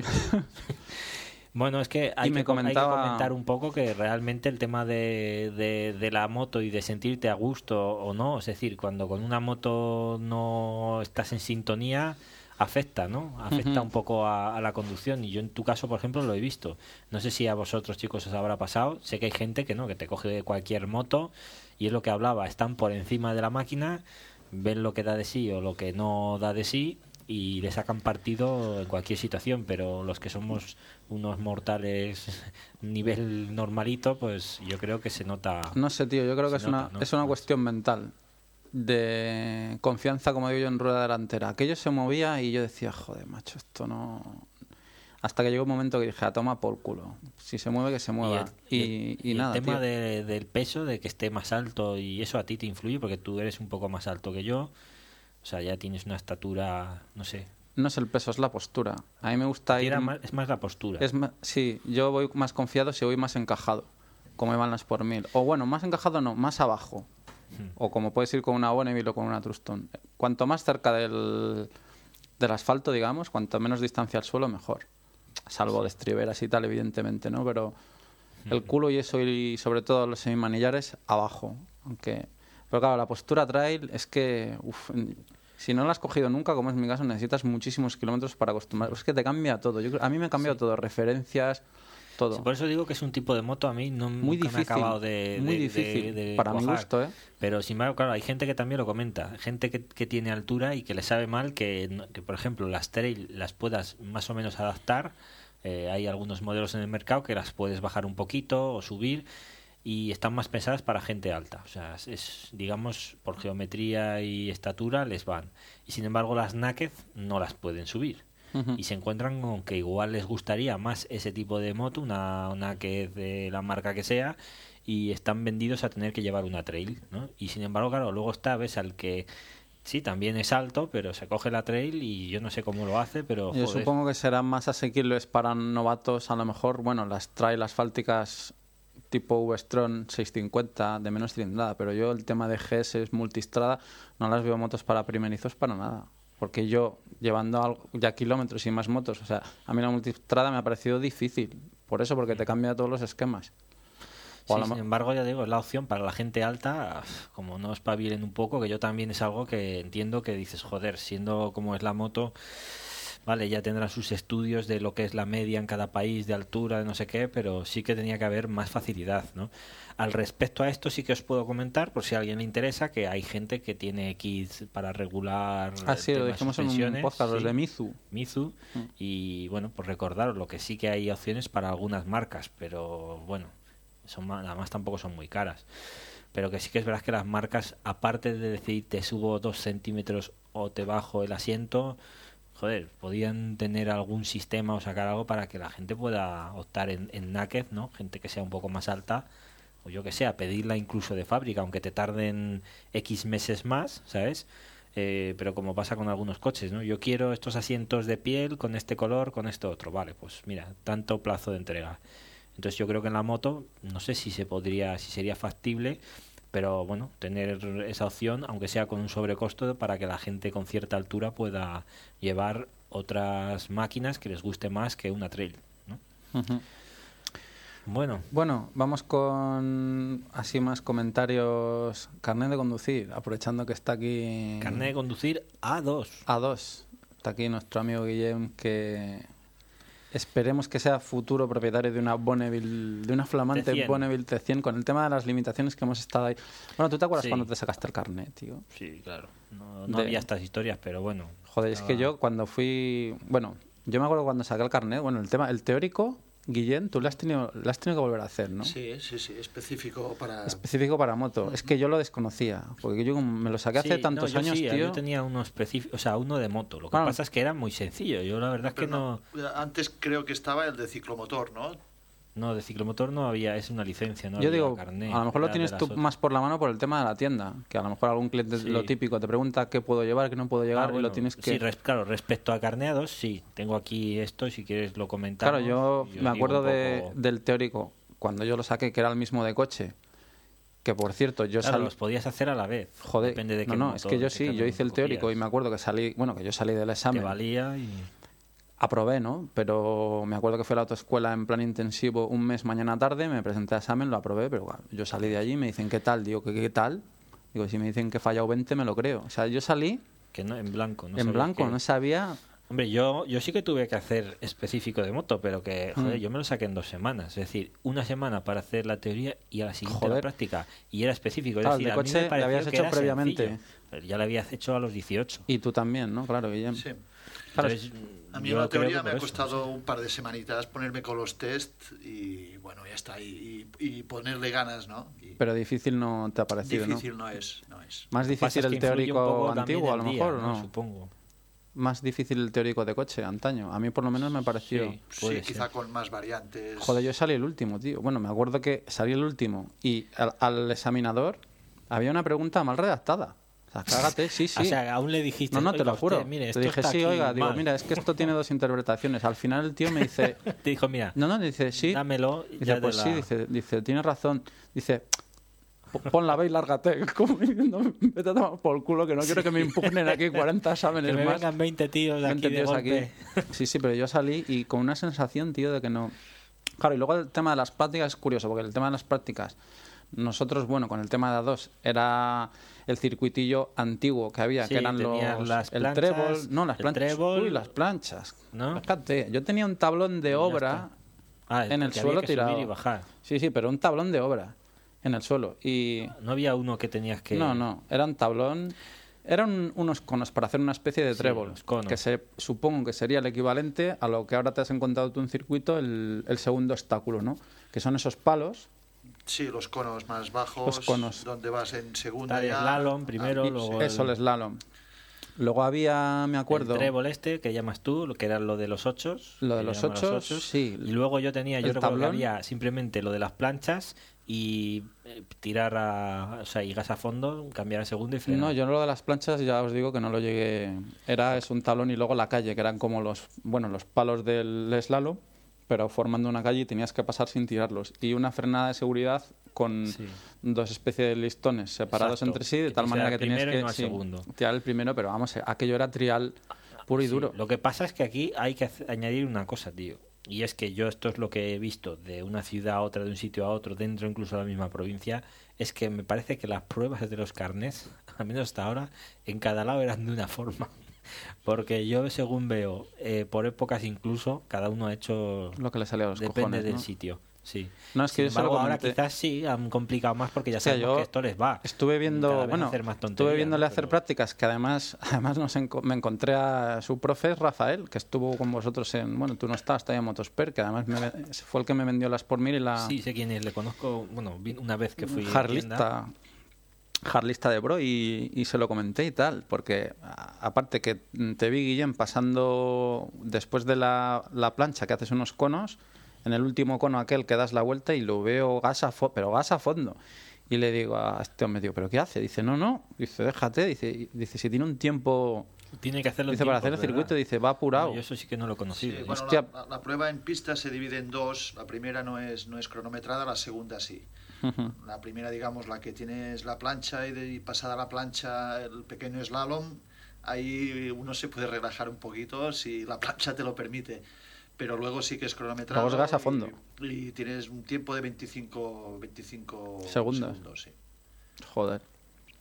Aquí lo que dice la ley es, ahora del carnet nuevo, lo comentamos ya así para los que tengáis dudas. A ver, es, o sea, actualmente se, se quedaría todo con el A1, que era el clásico de antes, que es el que autoriza a conducir motocicletas con cilindrada máxima de 125, potencia máxima de 11 kilovatios, que son 15 caballos, y una relación peso-potencia máxima de 0,1 kilovatio por kilo.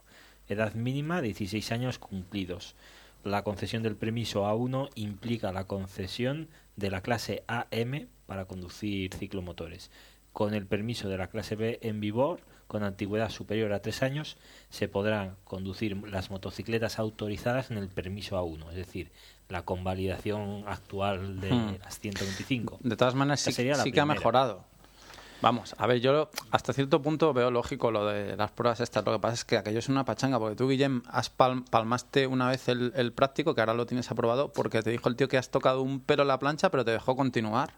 Cuando ha habido otro que, que hizo la plancha mal y directamente le dijo no, No continúa. no que intuyes. ¿Qué, qué pasa? Que hay el baremo este de bueno. ¿Qué intuyes? Que el tío te dejó, bueno, le voy a dejar a ver cómo hace el resto del circuito y si veo qué tal. No, la verdad, la, mu- la mujer me vino muy directa asegurándome que no podía continuar y yo tuve dudas porque la verdad no, no vi tocar la plancha. Pero bueno, es su trabajo y confío que, que lo hacen tan bien como saben. Es que eso es un, eso es un rollo, tío. Sí, es una. Pienso que es un poco de. Si tú quieres poner, me dijiste cyborgs, ¿no? Cyborgs inteligentes. No que cibors, controlen, inteli- no, cibors no, joder, que pero me dijiste el otro día. No. Sí. no son No, cibors. me lo dijiste. Pero Ah. con toda la pasta que sacan con los carnets de conducir, tenían que tener un dispositivo en las planchas, de tal manera que si tú, por ejemplo, tocas una plancha o un Sí. obstáculo, vale, has suspendido y no puedas seguir. Pero pero- eso de, es que ha tocado un poco no. Oiga, ha tocado un poco no. O toco la plancha o no toco la plancha, porque estás a criterio de un examinador. Eso, eso no es así, tío. Pero en este país, o sea, en que el fútbol, que es eh, la religión mayoritaria, Ah, bueno, ¿no? claro, ¿qué- Eh, qué vas a pedir? Ni siquiera, ni siquiera les vale, es decir, no, no usan ningún sistema para comprobar en el momento si algo ha sido falta o penalti o lo más grave que sea o no, ¿sabes?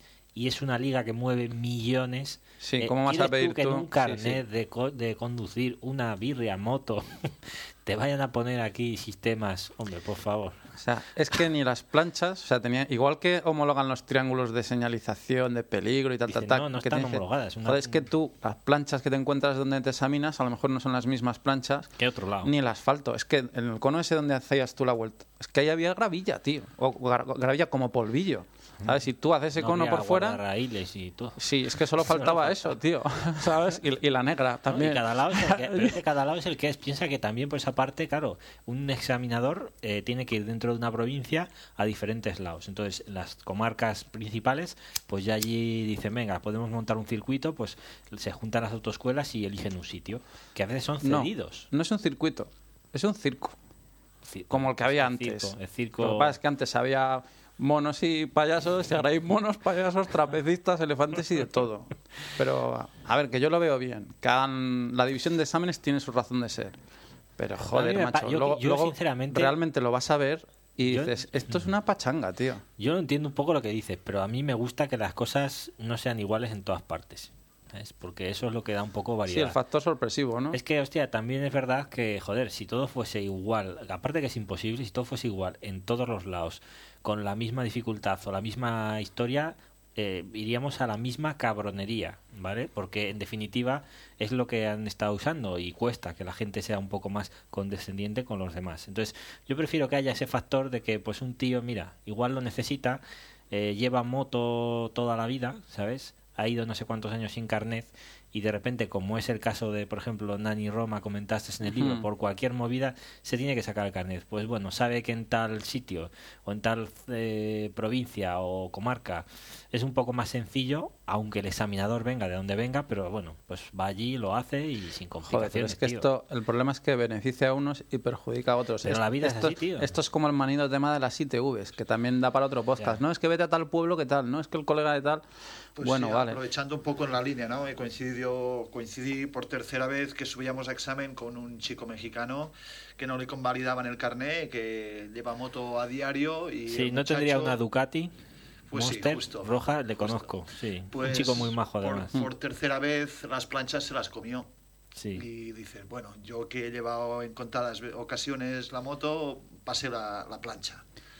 Y el tío allí renegando, ¿no? Sí, no, no renegando. mames, güey, en las plantas. No, era un tío, la verdad es que cuando traté con él la primera vez ya me sorprendió porque al principio pensé que, bueno, venían a vacilar, a, yo qué sé, a ver, y no, no, un tío, la verdad es que muy cabal y veías que no era el clásico, con perdón, como dicen, el clásico, hostia, ahora no me sale la palabra. Sí, que no era el Benicio del El Toro que panchito, salía en el clásico tráfico, ¿no? panchito de... No, no, un tío con cierta cultura parecía a mí, ¿no? Y, y bueno, mm, mira. Pues sí, justo al mismo tiempo se estaba, o se está, no, ojalá haya aprobado ya, se está examinando de- del carne de coche porque se encuentra en lo mismo y también le suspendieron y el muchacho estaba indignado y, y con cierta razón, la verdad. Bueno, y todavía queda el, bueno, del de circulación, que esa es otra, que también es súper có- cómico.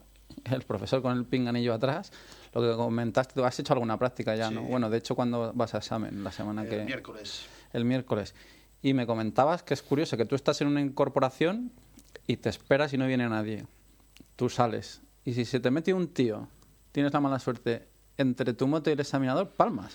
O sea, es que tiene huevos. Yo, si dices, ¿qué culpa tendré de que venga un gamba, de que por venga, ejemplo, de que y- venga un hijo, y hijo puta a tocarme los cojones? ¿Sabes Y- cómo y- si vengo y yo con... que el medio metro que queda es que cabe él. Es que cabe él, ¿sabes? Como- Llego yo con la multistrada y me meto y tú, me cago en la... No, hay que, hay que entrar sobrados, sobrados. Si quieren, lo quieren todo, que... Bueno, total. Pues A lo- continúo. a lo que A2. vamos. A2, ahora A2. A2. Os explico. A2, el permiso de la polémica. Autoriza a conducir motos con una potencia máxima de 35 kilovatios, es decir, 47 caballos y medio. Vale, pero antes la limitación era otra. Porque Sí, era- estamos con el tema de limitar la Bonneville, No, que pero- hay kits, pero... Sí, pero espera que te, te explico esto y así lo, te hago, os explico el cambio. Este es Explícamelo y luego nos lo traduces La a castellano. Peso-potencia de 0,2 kilovatios por kilo, no derivadas de un vehículo con más del doble de su potencia y edad mínima 18 años cumplidos. Y luego el A, que sería casi bueno como la de antes, lo que pasa es que aquí pues directamente es el que te deja llevar a partir de los 20 años cualquier moto, ¿no? Entonces, ¿qué pasa con este A2? ¿Qué- ¿Cuál es la historia? antaño no existía este A2, teníamos el A, solo que durante un periodo de dos años había que llevar una limitación a 34 caballos. Podías llevar cualquier moto que tuviese esa limitación. Normalmente las marcas eh, te autorizaban a coger las 600, incluso algunas 7,5, 800, O sea, si no eran muy potentes. Aquí hay confusión con 34 caballos y 35 kilovatios. Claro, no es lo mismo. 34 caballos son 25 kilovatios. Vale. ¿Vale? Entonces ahí es donde está la historia. ¿Qué pasa? Eh, yo esto ya ahora lo puedo decir con, con sentimiento de causa, es decir, las marcas, eh, no todas o la, o la mayoría no han hecho kits nuevos, ¿no? Claro, porque esta norma ha salido hace Claro. poco, la de los 40, la de los no, no, ha 35 desde kilovatios. Este año, desde este año. O sea, es desde que ha salido Carnera 2. Entonces, ¿qué pasa? ¿Dos años? dos ¿No son- años. ¿Eh? ¿Dos años? Si tienes que llevarlo dos años, esa limitación. Es lo mismo que antes, solo que cambia los kits. Entonces, ¿qué pasa? Eh, las marcas se encuentran, o el usuario se encuentra con que antaño había unos kits eh, a 34 caballos y Hmm. ahora los kits te la dejan Son a a 40 y pico. 47, ¿vale? Pero ¿qué pasa? Que ahora, antes mm, te valía cualquier moto si había limitación. ¿Y qué pasa? Que por por lo que te digo, por defecto ya las marcas normalmente no pasabas de, de 600 centímetros cúbicos o por ahí. Te permitían llevar Rs. Una R de 125 caballos, Limitada. si tú tenías un quizá 34, la podías llevar. Y de hecho había eh, en marcas como Atimpex, es decir, del mercado auxiliar, había kits para llevar motos más antiguas, eh, 1100 y 1200 incluso, ¿no? Lo que pasa es que, claro, pues ya eran kits que hacían ellos y demás. Entonces la historia era simplemente potencia, que queda 34. Mm. Ahora, ¿qué pasa? Eh, ahora te piden que aparte de que quede, en este caso, a 47 35. caballos y medio, eh, la moto que limitas no pase de 95 caballos, básicamente, aparte de la relación. Que no pase de 95 eh, deslimitada. Exacto, potencia normal. Entonces Vale. aquí es donde qué pasa. Que ahí entra el Rs rollo de- Las sí. Rs ya se han caído. Las Rs de 600 a tomar Se han caído culo todas, menos, bueno, alguna marca que ha hecho alguna cosa como Triumph con las Street, ¿no? Que ha No, sacado dos pero esa versiones, es- ¿no? Yo hablo de las RR. O sea, Ah, las las Rs. O sea, la moto R de carenado, eh, tipo. Vale, tipo CBR 600, tipo 675 RR. Daytona, Mm. exacto, las GSX-R 600, la Honda CBR Claro, eso te iba a decir, no han hecho lo mismo con la, Daytona. Ninja ZX6. Podían No, haber no. hecho lo mismo con la No, Daytona, una todas versión. pasan de los 95 caballos. Bueno, pero con la Street han hecho la versión full, digamos, Sí. y una recortada para la gente que, que Lo que tiene. pasa es que estamos en lo de siempre, que son costes. Y aquí es donde viene la parte de los kits. ¿Qué pasa? Cuando salió todo esto, había autoescuelas que te decían al tío, yo es que quiero tal moto. Y te decían, sí, sí, no te preocupes, tú sácate el carnet que la puedes llevar. Y luego venía el tío a comprarla y quería una R, 600, que tú ya sabías que no, porque ya pasaba de los 95. ¿Vale? Entonces eso no se podía cambiar. Y se lo explicabas y él te decía, hostia, pues ¿quién tiene razón, la autoescuela o esto? Y yo decía, mira, esto es lo que hay con la ley en la mano, ¿no? ¿Qué pasa? Que, eh, claro, yo tampoco quiero vender una moto, quería un- vender una moto a un tío que, por ejemplo, pues dices, mira, sé que luego va a venir va a decir, oye, esto no se puede limitar. Bueno, de todas maneras, ¿Por qué pasa? a ver, también la solución es muy fácil. Aquí en Cataluña te vas a una oficina del Servei Català de Transit y les preguntas, oye, mira, esto Bueno. es lo que hay, esto es lo que quiero, y que te digan. Sí, lo que pasa es que Pues esto- claro, el problema ahora mismo. como lo de siempre, en- tampoco creo que sepan mucha historia ellos. No creo, o sea, No, bueno, al menos en- saben si- en, si- en nuestro si- país las cosas las saben cuatro, tío. Esto es lo que hay. Porque tú bajas a la calle, coges a, da igual, el cuerpo de policía que sea, del sitio que sea, y coges a su plantilla, les preguntas lo mismo a Bueno. 15 tíos y cada uno te dirá una Cada uno cosa te dice, no, esto es como, esto es los Simpsons, O sea, esto es es- Springfield, una eh, cosa es la chicos, no interpretación de cada Tú uno. bajas a Sí, preguntar, Yo, yo mismo la limitación y la clasificación esta de, de potencia y peso, a ver, a mí me ha salido en los, en los test de examen y como ya me tenía aprendida la pregunta, sabía si era la A, Lo la B o la tenías C, que dar pero o- la verdad, si me preguntas mm, exactamente, tampoco no sé muy bien. es que claro, Aquí la historia ahora, ¿qué pasa? Que lo que decíais de los kits. Ahora Claro, está el tema. él quiere una T100. Quiero una moto tal, vale. Bueno, la- yo simplemente la, la, esto es sim- la esto es T100 sin sencillo. limitar no se pasa de los caballos, por Sí, un lado. entonces Hasta ahí la bien, moto ¿no? entra, sí. Pero- Vale, pero, eh, peso-potencia, pero hay kit de limitación, pero no es kit de limitación del nuevo carnet. Es del antiguo. es del 34. antiguo. Entonces, claro, ¿hasta qué punto él iría legal?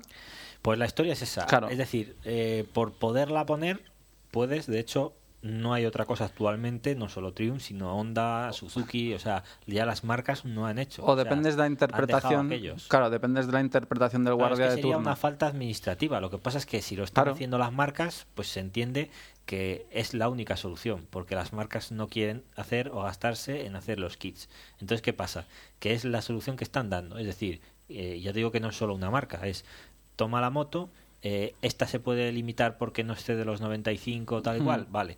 Eh, si la puedes llevar, toma el kit de 34 caballos. Estás por debajo de los caballos que piden, por lo tanto, eh, todo lo que haya por debajo se entiende, Se de entiende que es legal. que es legal. ¿Qué pasa?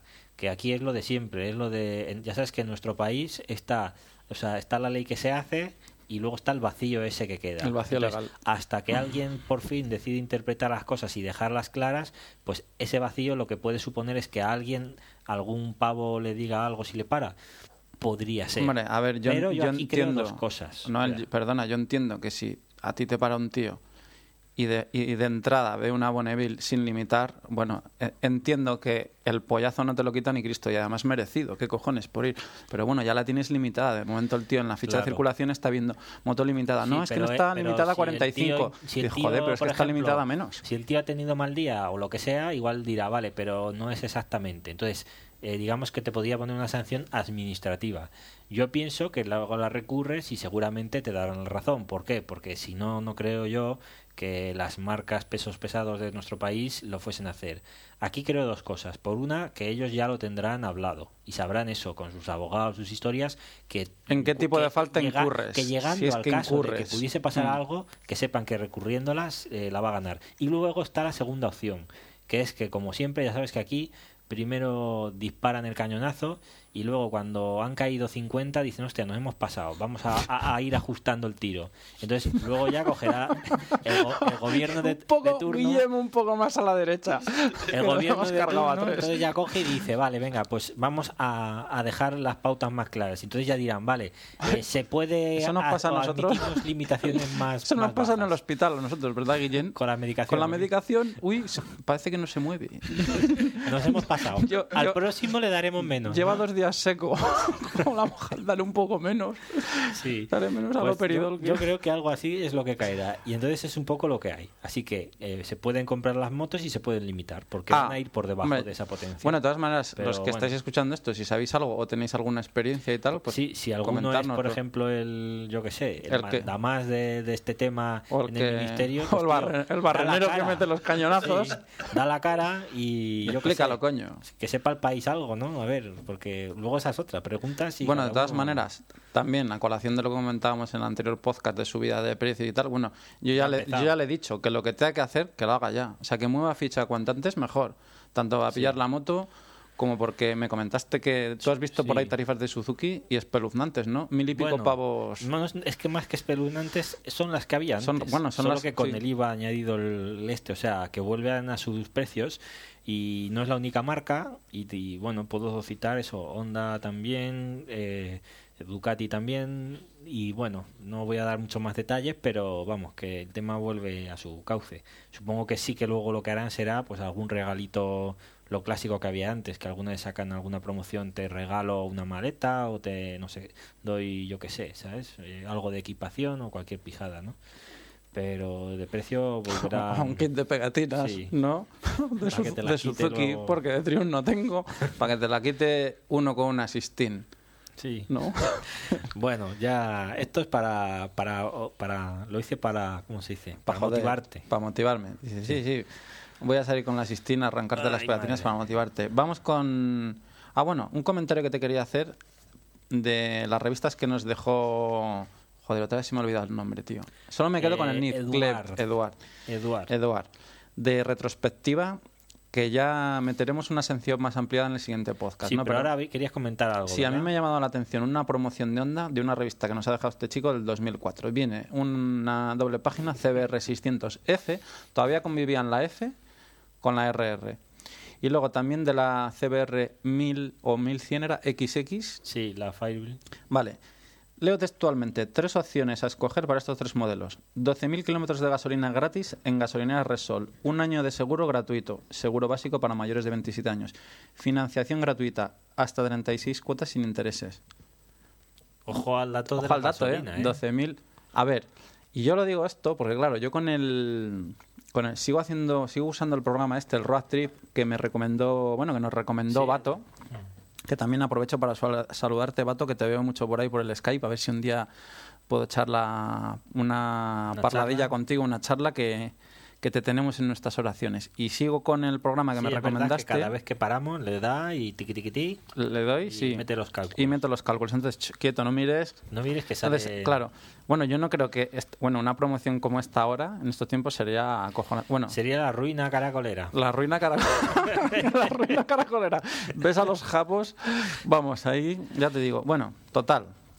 Que. ¿Tú qué pillarías?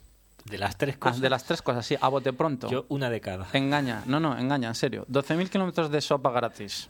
Un año de seguro gratuito, ojo, seguro básico. Y financiación gratuita, 36 Hombre, cuotas sin intereses. claro. Lo que pasa es que supongo que llevará letra pequeña, pero me voy a por a, a- fundir a la Repsol. Te vas a fundir a la Resol. ¿Tú también te irías por la Resol? Yo también tiro por, por la sopa. Bueno, pues por la sopa, hablando de multistrada, no penséis que está la cosa tan así, porque yo llevo la friolera de 703 euros en gasolina. Entonces, bueno, Se ve, se ve desde otra perspectiva. Sí, ¿eh? porque- tienes los cálculos. ¿a que no, no, es que estos tíos no harán las promociones, las, las harán con su estudio de Eh, marketing tú- previo. Sí. Más o menos, es, en- entonces les habría salido aún bastante menos. Unos, pongamos unos 400 y unos pico, 400, 500 máximo. euros. Y con esos 500 sí que pagabas un año de seguro básico para mayores de 27. A lo mejor aquí si eras mayor de 27 y no habías tenido nunca moto y tal, pues sí te, te salía mejor el seguro. Lo que pasa es que yo, por ejemplo, aquí lo que- yo lo que pienso también es a quién le saldría mejor cualquiera de las tres. Es decir, en el caso de este de Honda, aunque tú tengas pactos con Resol, el precio de la gasolina es casi todo impuestos. O sea, el margen que les queda no es muy grande. Entonces, Esa es digo otra. yo que quizás sería para ellos la, hombre, es la más espectacular, pero Mm. la menos rentable, porque el seguro yo creo que les saldría por menos y la financiación también. Hombre, claro, depende de la persona, pero a mí si me hacen esta promoción ahora, evidentemente me pillo los 12.000 kilómetros de gasolina. Sí. Pero, conozco- está como está pero bueno, montado. que quede claro que esto es retrospectiva 2004. De- sí, del 2004. Eh, que, y no venga, alguna- que no vaya nadie ahora a un concesionario de Honda A diciendo, pedir- oye, que me han dicho los de embrague Sí. seco que, que 12.000 aquí me dais 12.000 kilómetros 12.000 de... kilómetros de gasolina y aquí voy a montar un follón. aquí se va a ver un follón, ¿no? Decía que le- Es curioso, ¿verdad? Pues eso. Es curioso. ¿Alguna cosilla más en este número que destacar o algo? No, queda la sección Halloween. Bueno, ah, vi- he visto, vi así antes mirando que había varios modelos de Honda de estas concept que luego se han hecho realidad. O sea que a veces pues, que sí que va al cántaro a la fuente y placa. Pues eso... Modelo- Sí, hay un reportaje del MotoGiro de Italia también bastante... Bueno, Pero bueno, que la siguiente lo tendremos la siguiente ya hacemos la sección retrospectiva más, más comentando ya completa. algunas motos y algunas cosillas. Bueno, la sección Halloween. Háblanos de Joder. la Iyosun. Esto volvemos a... Y dale, eh, mira que... Sí, tío. Volvemos a hacer lo venga. de... mm, A, a hablar del tema de, de- Joder, que no me sale. Sí, del tema de fiabilidad. Fiabilidad. Bueno, Nos, nos has traído unas fotos... todas las marcas ya sabéis que todas Vamos a hacer pero una... hay algunas que más. Vamos a hacer una galería de fotos, ¿verdad? Para subir... Joder, ¿sí? Bueno, hay que hacer un espacio o algo. o- Ah, bueno, tengo un no Picasa. solo esta, habrá que sí, no, Tengo yo un Picasa subir- abierto, puedo los subir puedo meter allí. Pero vamos que mm, sí, ya miraremos, pero no solo de no de Yoshun, sino un poco de, de lo que hay por ahí, ¿vale? Un poco aberraciones de esas que Aberraciones cromáticas. Bueno, tenemos la foto aquella de Bueno, a ver, la pues pieza de la pregúntame, tío, BMW. pregúntame tú. ¿Qué quieres saber? No, bueno, ¿qué ha pasado? ¿Qué ha pasado? ¿Cómo Porque que ya aquello pasado? fue... ya pasó, Ya pasó, ¿qué pasó? Porque eso ha sido... Esta mañana te he dicho no se queda la Yosun Sí, y te he quedado así paralizado. Digo, madre mía. Se te congeló... Bueno, pues nada, sí, a petición le he traído unas fotillos de una cosa, ¿Cuántos kilómetros hiciste con la Yosun? la friolera de 2000 y poco. 2000. Tenemos que decir... No, 2000 y poco. 2000 y poco. 2600, 2000. Tenemos que decir que era el modelo... El Águila. GV, Ah. GV650, sí. eh, Custom Cruiser. Chrysler, sí, 72 caballos. Tiraba bien. Bicilíndrico... Lo que pasa es que es eso sí que dices, hostia, tira bien, ¿sabes? Pero según aceleras, notas cómo se van soltando las piezas y, ¿sabes? Que las y te vas quedando bien, ¿no? al final tú con el puño así, ¿sabes? O sea, un poco... Joder. Daba esa sensación. Daba esa lo, sensación, lo exagero un poco para que, joder, yo que sé, os riáis, tíos. Porque Claro, lo porque es lo que- de esto hay que re- de estas cosas sí. Hay que reírse, ¿no? Llevabas a casa que- con, lo- con las plantas de los Sí, pies, sí. ¿no? Como los picapiedra, ¿no? Venga, Rollo... ya, puestos, vamos a contar eso. Pues eso, historia Halloween. A ver, primer problema. Vamos a ver, el primer problema fue comprarla. Ma- ma- mayormente, ¿no?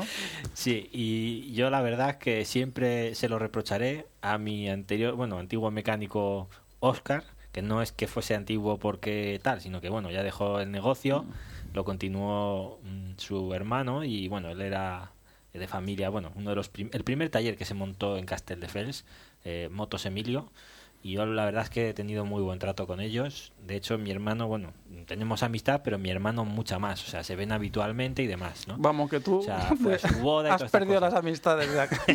No, yo le tengo mucha, Bueno, le tengo mucha estima. Lo que pasa es que reconozco que bueno, que no, o sea, es normal como yo. Si uno quiere una cosa, pues tampoco te metes, ¿no? Pero yo esto lo hacía un poco por la broma. Es decir, el- yo de él no tengo ninguna queja. La verdad es que eh, todas las motillos nos las llevó bastante bien, ¿no?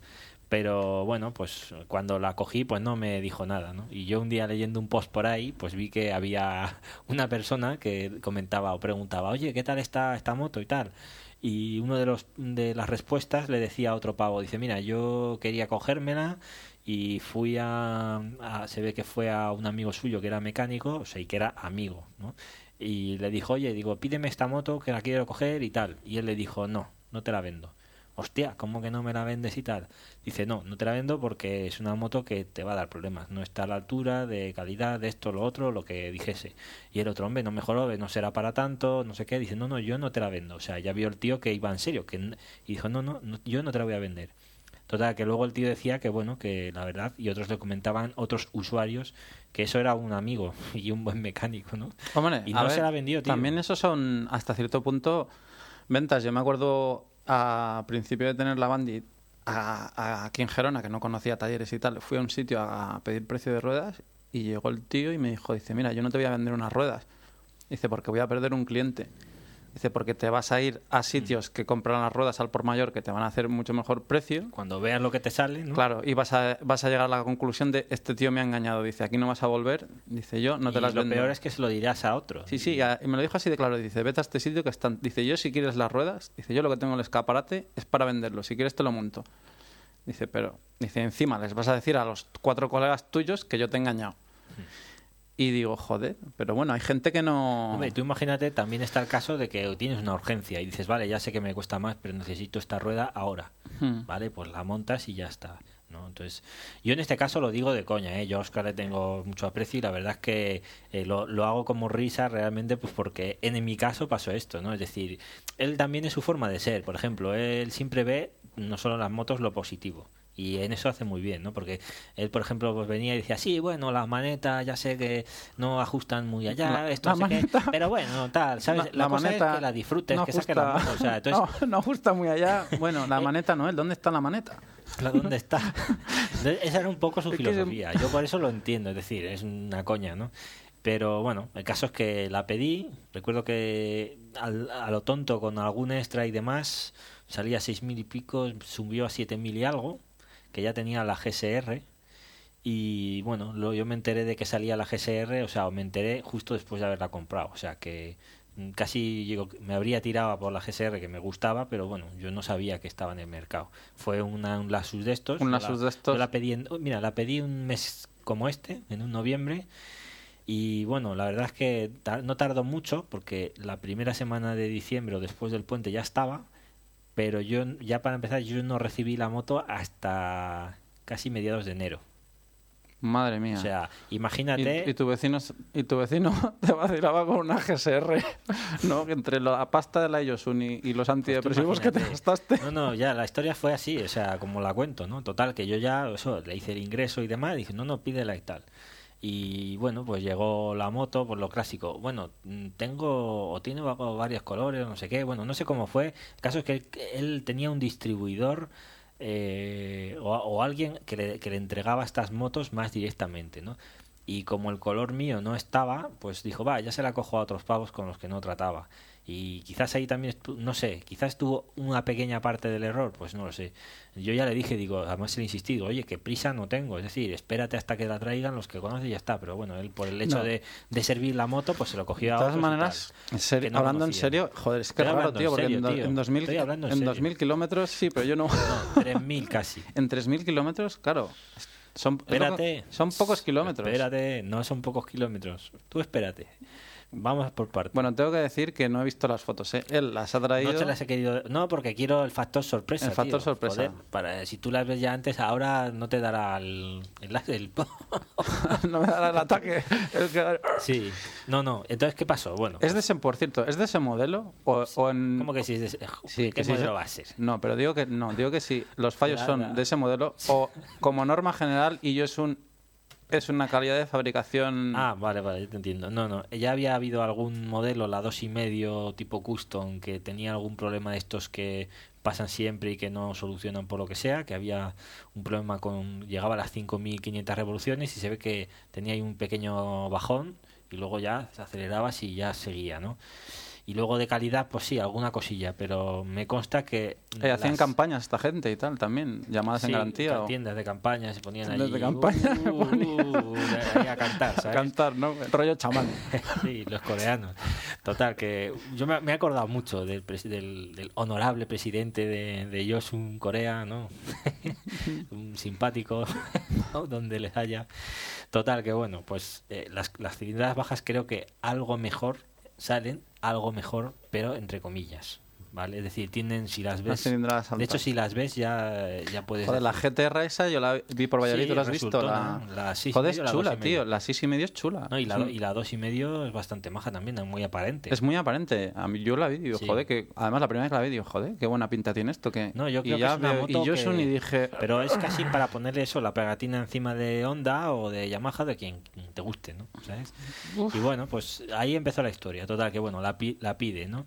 Esta gente le manda la moto y, y vamos a empezar ya la matriculación, toda la historia. Total, que ve que el retorno del acelerador no está, ¿vale? O sea, el, o sea, la pieza de abajo está que va en la rueda, donde te manda la información y toda la historia. joder, el De hecho, yo en las fotos que le hice para ver la moto me fijé luego y es verdad, no estaba. no estaba. O sea, tú hubiese salido gas a fondo.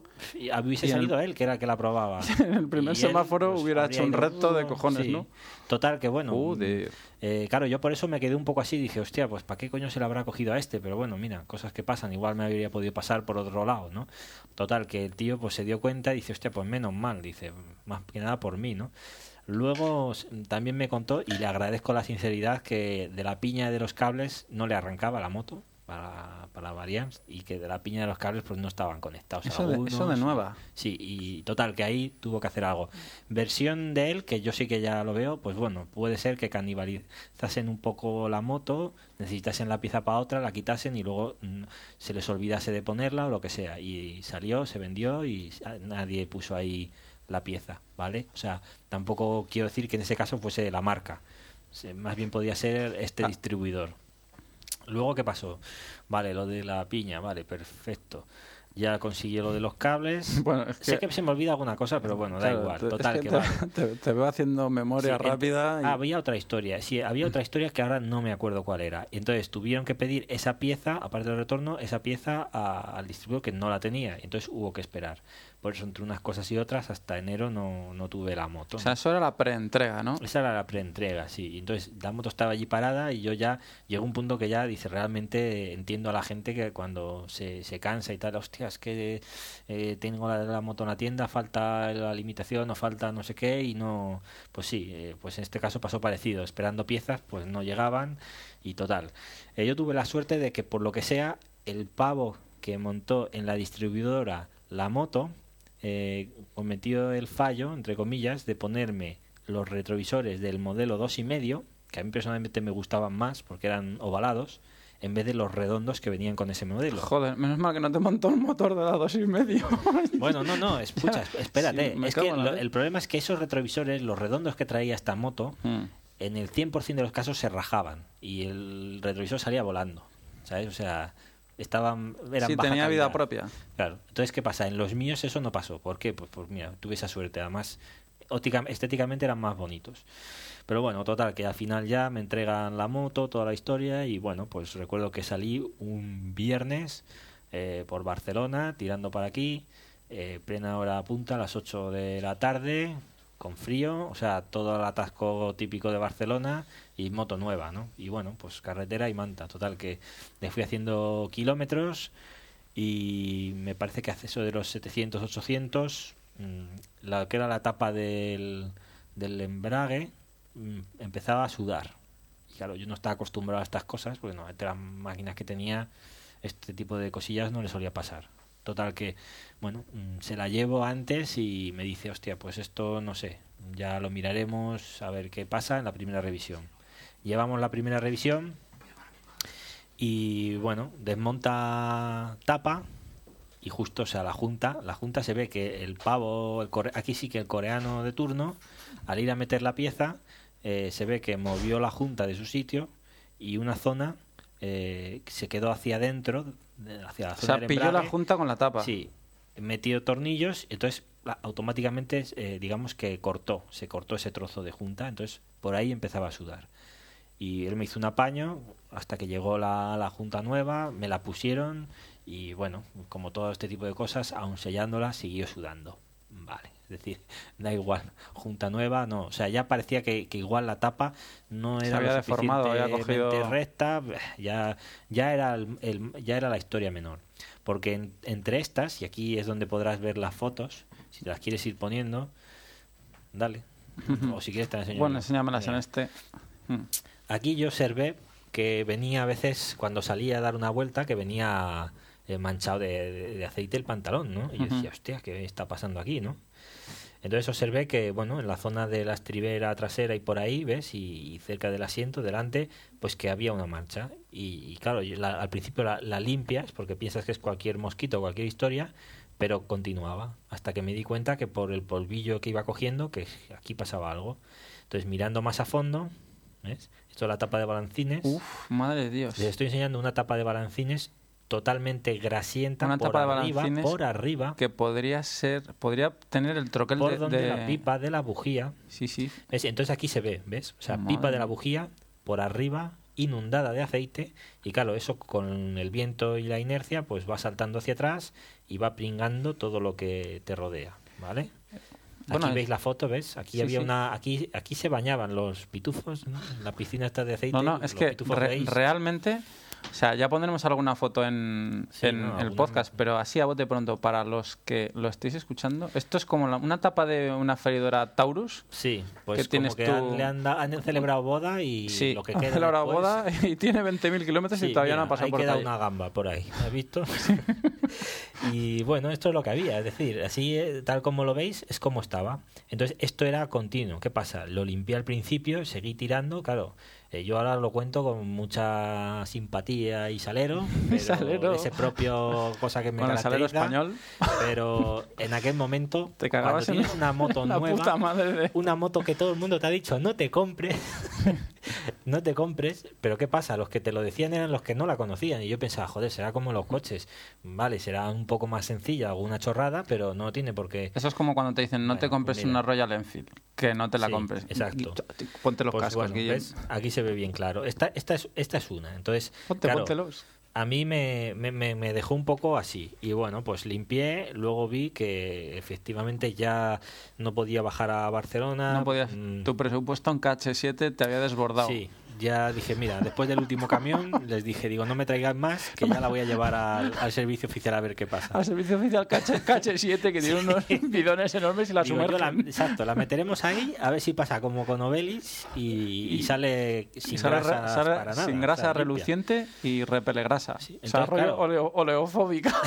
Total, oleofóbica Como- total. Como las pantallas de, de los iPhone. Bueno, Vale. pues este era el caso. Total, que vale, ya dices, bueno, mira, yo ya no se la pude llevar a él porque, claro, ya era un viaje largo cada vez que iba. Fui al concesionario, me atendieron muy bien.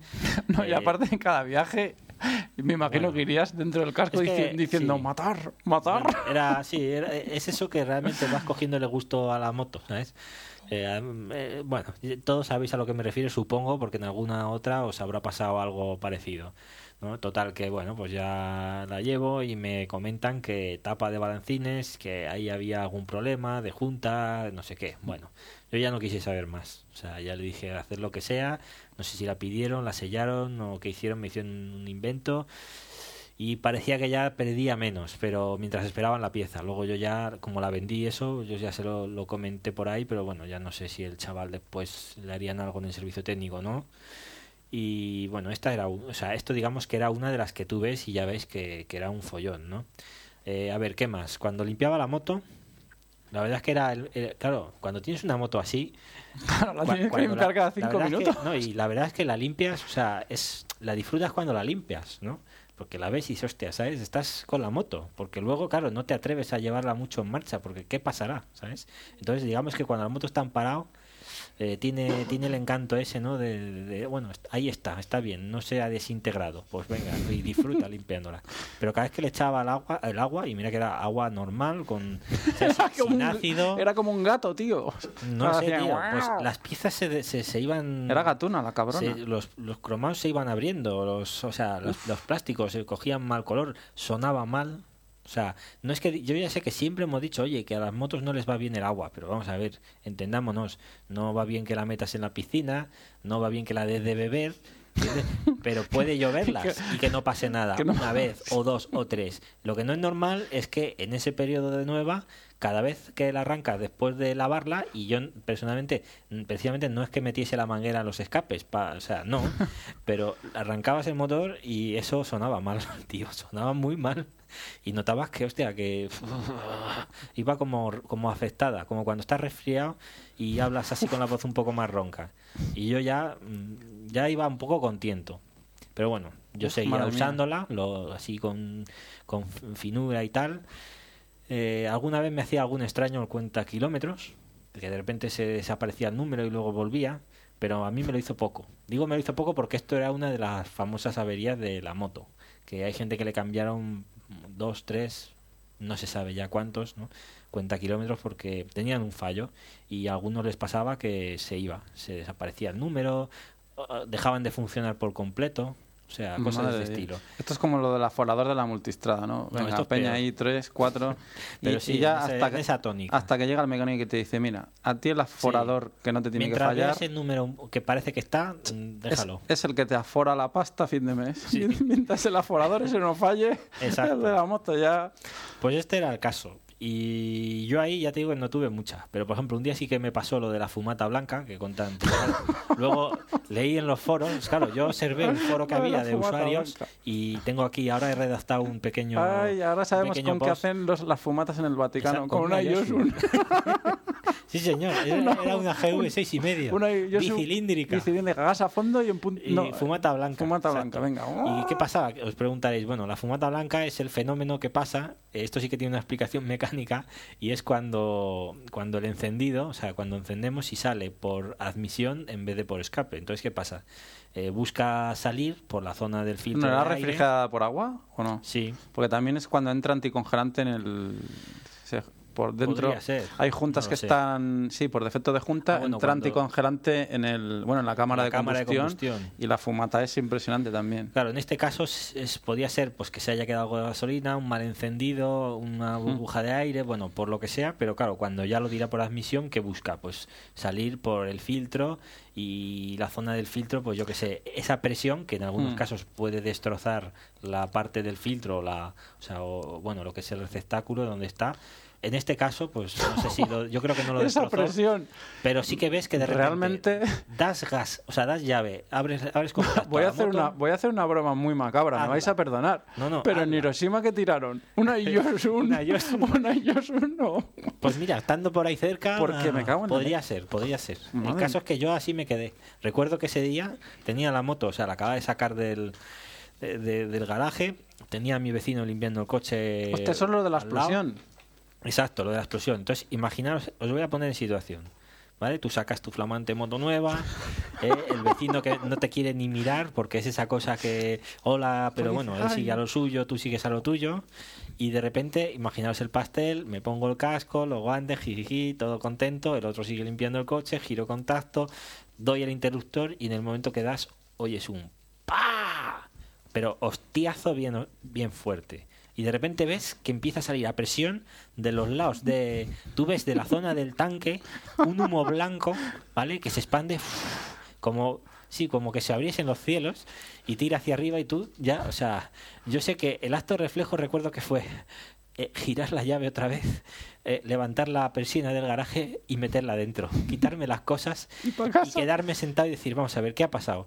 Yo no sé si el vecino que estaba al lado limpiando siempre me ha quedado la duda si él sintió esa misma vergüenza ajena o esa cosa que me pasó a mí por, el, por la cabeza en esos momentos, o si es que, porque yo creo que se enteró, y, o es que simplemente no se atrevió a moverse del susto. ¿no? yo no le pregunté y él, y él no me preguntó, lo dejamos ahí. Con los pelos de punta, ¿no? Sí. Los niños del vecino llorando, ¿no? Papá, papá, ¿qué ha pasado? Espeluznante, total, que no, no, yo la metí ahí y ya, como ya me habían pasado Ah, ¿no unas saliste? cuantas. No, no, ya me habían pasado unas cuantas, subí a casa, eso que ya, o sea, subí decepcionado con eso que, o sea, no sé, tío, subes amargado, subes que dices ya, o sea, no tiras el casco porque te ha costado una pasta, pero ya lo dejé y dije fuera. Y luego ya con más calma, según fui asimilándolo, eh, ya dije, bueno, venga, al día siguiente voy a intentar arrancarlo otra vez. Y arranqué y arrancaba bien. Entonces, ¿qué pasa? Pues que yo no me iba a poner a desmontar la moto. Miré ópticamente, vi todo que parecía estar bien, vi que la moto arrancaba y dije, bueno, pues voy a seguir, ¿sabes? Luego ya me enteré de que esto le pasaba a más gente, que a algunos les pasó unas cuantas veces, que alguno tuvo la desgracia de que le pasó en pleno bulevar, ¿eh? ¿sabes? Cuando aparcas tu flamante moto nueva con toda la peña, entonces, ¿qué pasa? Una moto así te baja el orgullo, te lo deja a la suela de, de, de- del zapato, ¿sabes? Entonces yo me imagino al pobre desgraciado cuando paró su Yosun en- a la puerta venga, del venga, garito nenas, vais a ver cómo peta la Yosu. Faca. y faca, fumata blanca, bueno. Pues nada, yo ya después de estas no le dejé ya más tiempo. Sé que hubo una campaña de que por bueno se ve que los, torni- los tornillos de, de la dirección de la bueno del, del manillar eh, había me parece que eran dos y uno se, se soltaba o se rompía, o sea, no sé qué pasó porque tenían también un defecto y alguno se quedó con el manillar en la mano, medio colgando. ¿Sabes? O sea, hubo un caso que es lo que Hostia puta. Entonces, ¿qué pasa? Vale, e- estos eran los míos. Eh, yo ya empecé a ver lo que pasaba a la gente y yo dije, tío, yo, yo no, no puedo estar pendiente de bajarme a tomar por culo, a llevar la moto al concesionario cada vez que tenga una movida. Entonces ya opté por venderla, decir que el chaval que la compró sí que estaba corriente de muchas cosas, pero bueno, normal, le haces un precio de puta madre, pues mira, ¿sabes? Él ya asumió el tema y estaba en garantía. Y al fin y al cabo, lo que he dicho siempre, yo no la fabriqué más cuidado que tuve, la verdad es que es el mismo que tengo con todos mis vehículos. Y ahora he hecho aquí una especie de reporte de lo que he podido encontrar en el foro, perdón. Y bueno, para comentaros que bueno, a mí me tocó la unidad buena. ¿Sabes? Sí. No, como lo cuento. A mí.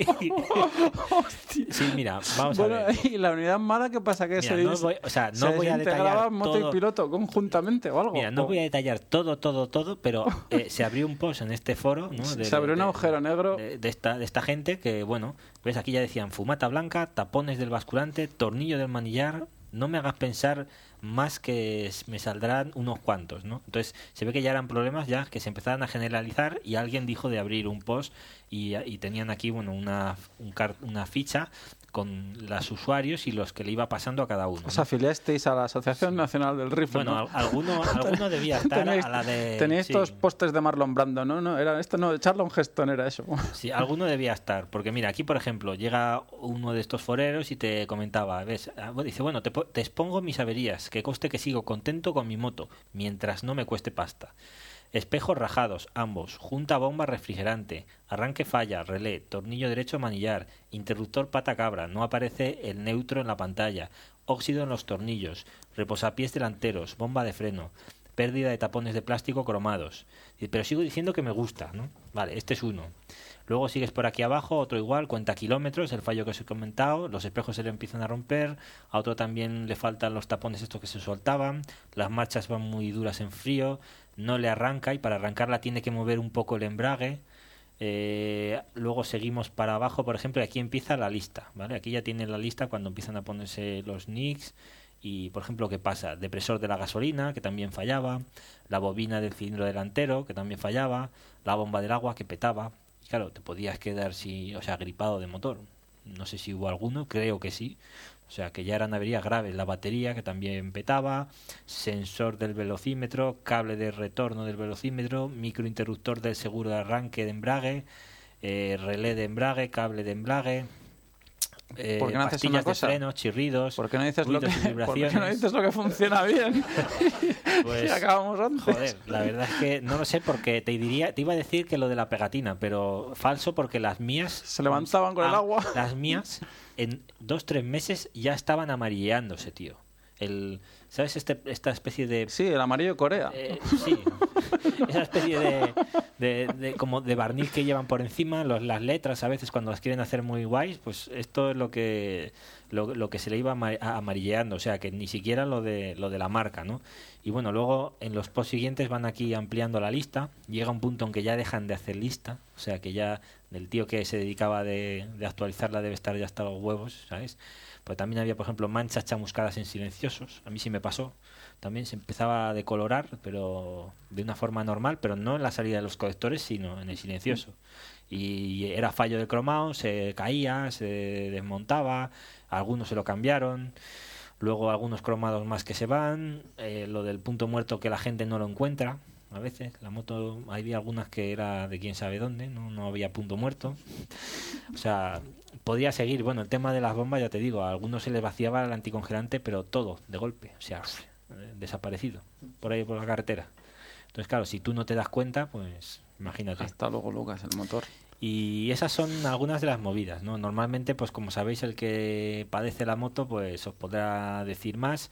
Yo sí que espero y deseo que, bueno, la siguiente persona que la tuvo, mm, creo, y al menos él tenía el servicio técnico al lado de su zona, me dijo, y, y bueno, que estaba un poco al corriente y que ya, no sé, supongo que mira, yo en ese momento no podía estar pendiente de estas historias, porque si no, sí que ya había pensado de decir, bueno, venga, tira, voy tirando y ya está, ¿no? Pero bueno, para que veamos que Bueno, hay marcas y marcas. Para que veáis, exacto, que los que lo que nos comentaba, los, lo que nos comentaban en un mail de no, es que, que si Ducati es que no dijimos en ningún momento que Ducati superase a BMW ni mucho menos, pero que cuecen habas en todas las marcas. Sí, lo que pasa es que hay algunas que mejor no, no comprar. Mejor Bueno, no comprar, sí. eh, eh, yo lo hago un poco también, lo exagero, esto lo de mejor no comprar, pero bueno, realmente, claro, el tío que tiene poca pasta, eh, eh, Yosun estaba o tiraba hacia un sector en que, por ejemplo, en dos y medio ya no había nada. Aquí me parece que la niña dos y medio ya se dejó- había dejado de vender o, o se estaba acabando de, de- de vender. Entonces, Claro, es que en a- dos y medio, se ¿qué ha habían- pasado, se tío? Ha habían metido- desaparecido sí. el mercado dos y medio. Se habían metido en nichos de mercados que era o eso o eso. O nada, exacto. Entonces, mira, mm, tampoco y se cuando tienes afición y hambre de moto, Exacto, ahí estamos. es igual. Puedes es- aguantar explosiones nu- nucleares y lo que, Y que ir con el, con el manillar en la mano, que no pasa nada. que no pasa nada. Bueno, pues esta es la, la historia espeluznante Halloween 2010. ¿eh? Mm. Y bueno, Y uff, una hora y 45 y nos falta... pues venga, dale, Vamos con... al ralentí. al ralentí. Venga, arranca la cacharra.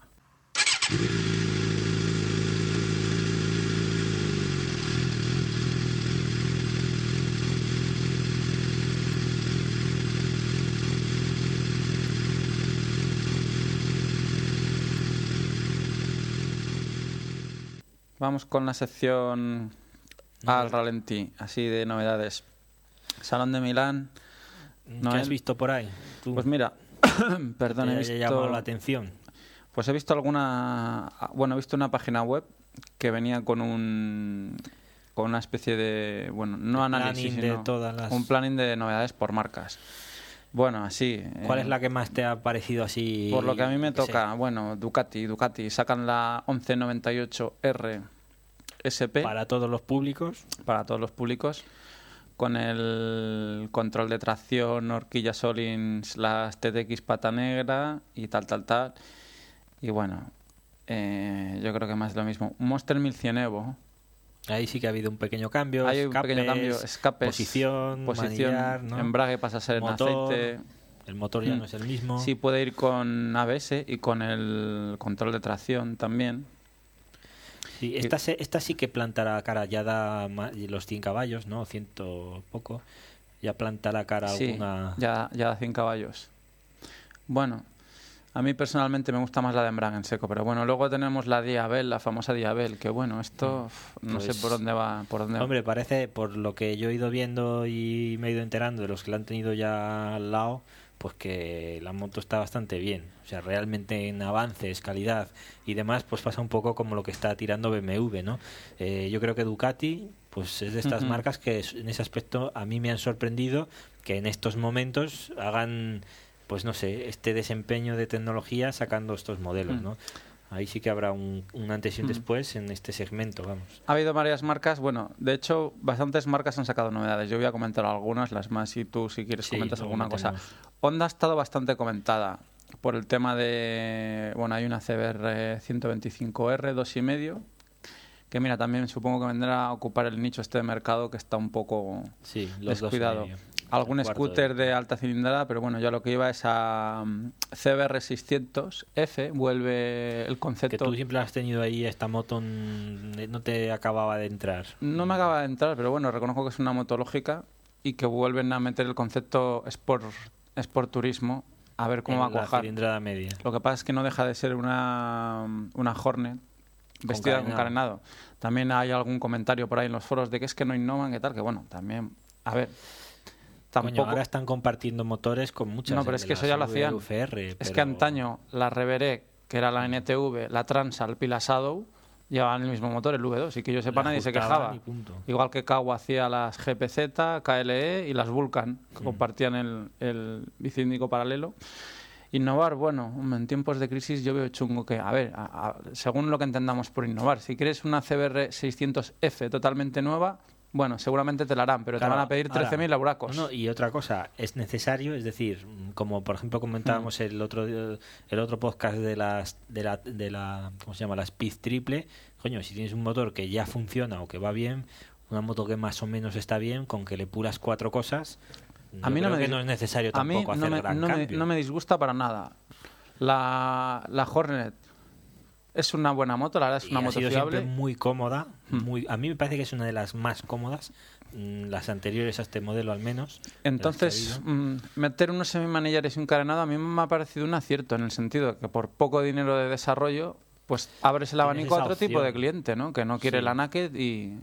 Bueno, y luego está el tema de la de las V4 estas, eh, Cross Tourer Sí, o la Cross Runner. Runner. Pues mira, de esta yo te puedo comentar ahora un poquito. De la Cross... La Cross Runner. La Cross Runner, porque la Cross Tourer esta parece más...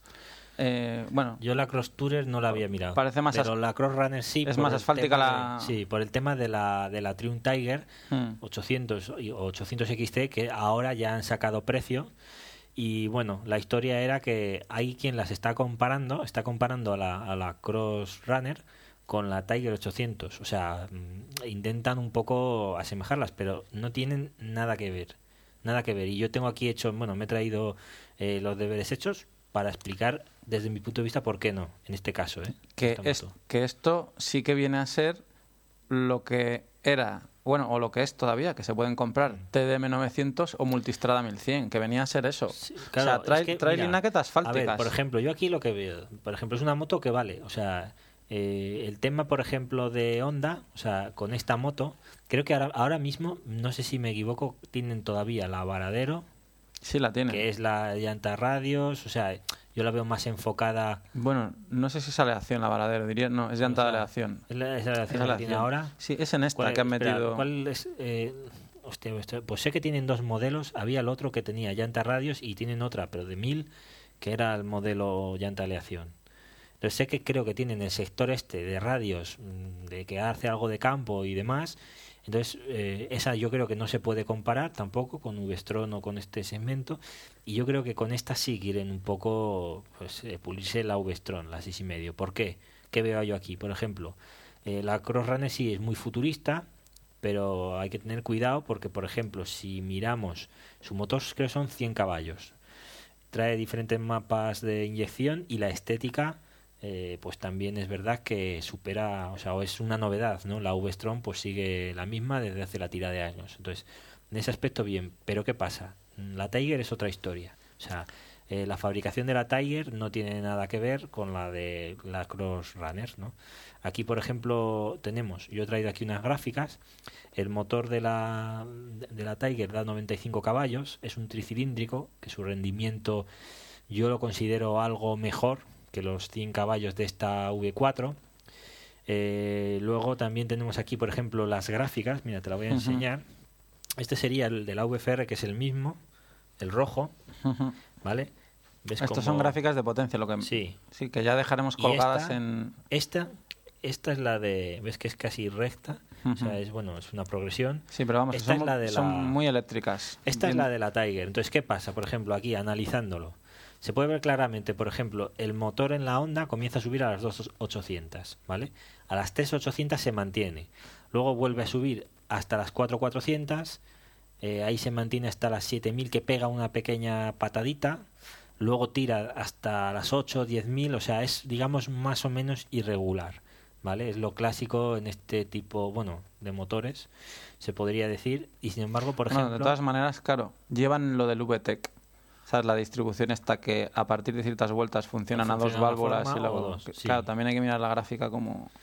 Este es el resultado. ¿Qué pasa? La Tiger la coges y ves que es, mira, desde... O sea, ese sería el resultado de gráfica de banco de potencia. Sí, banco de potencia, sí, exacto. Es lo que os estoy diciendo. sería a tope. Potencia, sí, full ves aquí, por ejemplo, que la Tiger comienza a empujar desde las 2000, o sea, 800 vueltas más abajo, pero no para hasta las 9500. O sea, eh, la onda, digamos que eh, llegaría hasta las 10500 de esta forma y la Tiger es totalmente progresiva de 2000 a 9500. Cronómetro en mano, aunque tenga 5 caballos menos, eh, yo creo que se la pule. Porque también hay que sumar otras diferencias, aparte del peso y esto, ¿no? Yo aquí, por ejemplo, te las comento y tú mismo podrás ver un poco lo que digo. Horquillas. La horquilla de la onda es telescópica, invertida, 43 milímetros, tipo cartucho, ajustable en precarga, sin posiciones, 108 milímetros de recorrido. La de la Triumph es una horquilla invertida. 108 milímetros. Sí, 108 milímetros. Pues me dejas. ¿Sabes lo que lleva una, una, una hipermotar o mi multistrada? 165. Es que son, medidas de deportivas. Es, medidas, sí, en ese aspecto es un poco extraño. Por ejemplo, la, de la Triumph, que también es una soga de 43 milímetros, y sí que lleva ya aquí ajuste en precarga, en extensión y en compresión, es decir, ya tenemos una horquilla multiregulable y el recorrido es de 180 milímetros, ¿vale? Luego Honda detrás, pues mete el ProLink suyo, con amortiguador de gas, ajuste de precarga en 7 posiciones, ajuste en extensión sin posiciones y 119 milímetros de recorrido. Y en la Triumph ese amortiguador SOGWA con ajuste en precarga y extensión y el recorrido es de 170 milímetros, ¿vale? Eh, luego el tema de frenos. La Honda lleva dos discos hidráulicos flotantes de 296 milímetros, pinzas de tres pistones, el ABS combinado y pastillas de metal sintetizado. La Triumph lleva doble disco flotante de 308 milímetros, pinzas radiales de cuatro pistones Nissin y también tienes la opción de ABS. O sea, en frenada yo creo que también la supera. ¿no? Eh, luego, ¿qué más podemos ver? El peso de la Honda, vale, 5 caballos más, pero son 240 kilos con un 180 detrás. Esto es la Cross Runner, que para curvear y meterse en ciertos sitios y tema aquaplaning, cojonudo, ¿verdad? Y sin embargo la Triumph con 210 kilos monta un 150 detrás. más orientada a campo. Más ágil, más... Bueno, tiene las dos versiones, pero yo te estoy hablando, fíjate, pensando en la, en la versión eh, asfáltica frente a la Cross Runner que lleva llanta de acción, o sea, serían dos asfálticas. El depósito de la Honda sí, son 21 y medio. Ellos dicen que puedes llegar a 350 kilómetros sin pasar por caja. Y en Triumph, pues bueno, son 19 litros, ¿vale? El consumo de los tricíndricos también es bueno, o sea que no sé yo lo, que sería un poco autonomía, pero yo creo que un poco por todo esto, o sea, si vas mirando no puedes comparar una Cross Runner con una Tiger 800, para nada. O sea, yo creo que vale, la puedes comparar la de Honda con la V-Strom y se la pulirá en todo y tal igual, pero es que ni por horquilla, o sea, horquilla invertida, Es que horquilla convencional. lo comentamos, o sea, no en- lo comentamos ya en un podcast, que el tema este de las trail asfálticas se ha puesto tan de moda a raíz de Multistrada 1200 que están saliendo, se está extendiendo mucho la gama, se está Sí, subdividiendo. claro, pero eh, aquí Honda es lo que yo creo que ha hecho, ha sido decir, cojo, voy a intentar coger mi, mi, mi- mi cuota de mercado, pero tampoco Claro, presenta un producto que... Porque con la, la- con la otra, sí, bueno, es que con la otra realmente lo que atacan es el a, a, Bueno, con la versión XCA a, la, G- a la GS, con sobre exactamente, todo. sí, con A la, llevarse a la gente a camp- con de la campo. Cross Tourer. Sí. Pero bueno, ahora que dices de. Ahora que comentas de. De Triumph, que también lo tenía por aquí. bueno, lo comentamos en el anterior podcast. La Speed Triple, que también es novedad del salón, guapísima. Por cierto, perdona, los precios de la Tiger, que no lo he dicho, Hmm. mm, de la, eh, de, de la 800 básica son 8500 eh, con ABS 9200 y la XC 9400 con ABS 10200. Alguna cosa más que he visto por aquí. Bueno, aparte de lo de MV Augusta, con la que comentábamos al principio Sí. de la F3, he visto alguna cosita. Bueno, en Suzuki, Suzuki, la línea de GS, la línea GSXR se renueva y. mm, Suzuki en esas dos sí ha habido un GSR avance, siete y medio. pero la. GSR es un producto descafeinado. Ah, no, espera. Bueno, sí, eso no lo tocante a Suzuki. Es que en Kawa había visto. En Kawa habían sacado aquella que es. La que hablamos, ¿no? La 1000 sí, mm, no, ah, sí, aparte de esa, la W800, que era que una. era La, competencia Bonneville a lo la Kawasaki. Eh. Lo que pasa es que en la W800, por ejemplo, ahí es opción única, llanta de radios, eh, freno trasero de tambor, eh, luego, bueno, asiento y todo esto sí que va un poco en la línea. El bicilíndrico suyo, claro, no puede competir con, Con el de Triumph, con que el ya de está muy evolucionado. El peso también es mayor. eh, las dimensiones de neumáticos también son un Bueno, la estética, extrañas. la estética es clavada. La estética es muy guapa, Es muy sí, guapa, a mí sí, sí me con gusta. los fuelles en la suspensión y tal, es muy parecida, muy parecida. Y luego está, pues sí, la bueno, hay una ZX10R nueva, la 7 y medio, la Z7 y medio y 1000 SX, que es la que, Que comentábamos, sí. para darle un toque más, bueno, más turístico a, la, a una Z, ponerle Yo carenado. esa sí que la vi bien. De diseño además muy, muy A mí realmente no me gusta mucho, pero entiendo que es una mejora, ¿no? Para el que le guste la marca y quiera, quiera esa, esa moto. quiera esa Sí, moto pero con más posibilidades. con más posibilidades, es lo que decíamos de la CBR 600F. Ahora quien le guste la marca no quiere salir de onda. Yo, yo creo que eso sí que es un acierto y que habría que o sea, Hmm. mm, que yo creo que no, no habría que criticarlo, es decir, que las marcas te den la opción de que dentro de un modelo puedas coger yo que sé, algo que se adapte más al uso que vas a dar, más turístico o más deportivo Mm. o en el caso de estas trail pues más asfáltico o más de campo.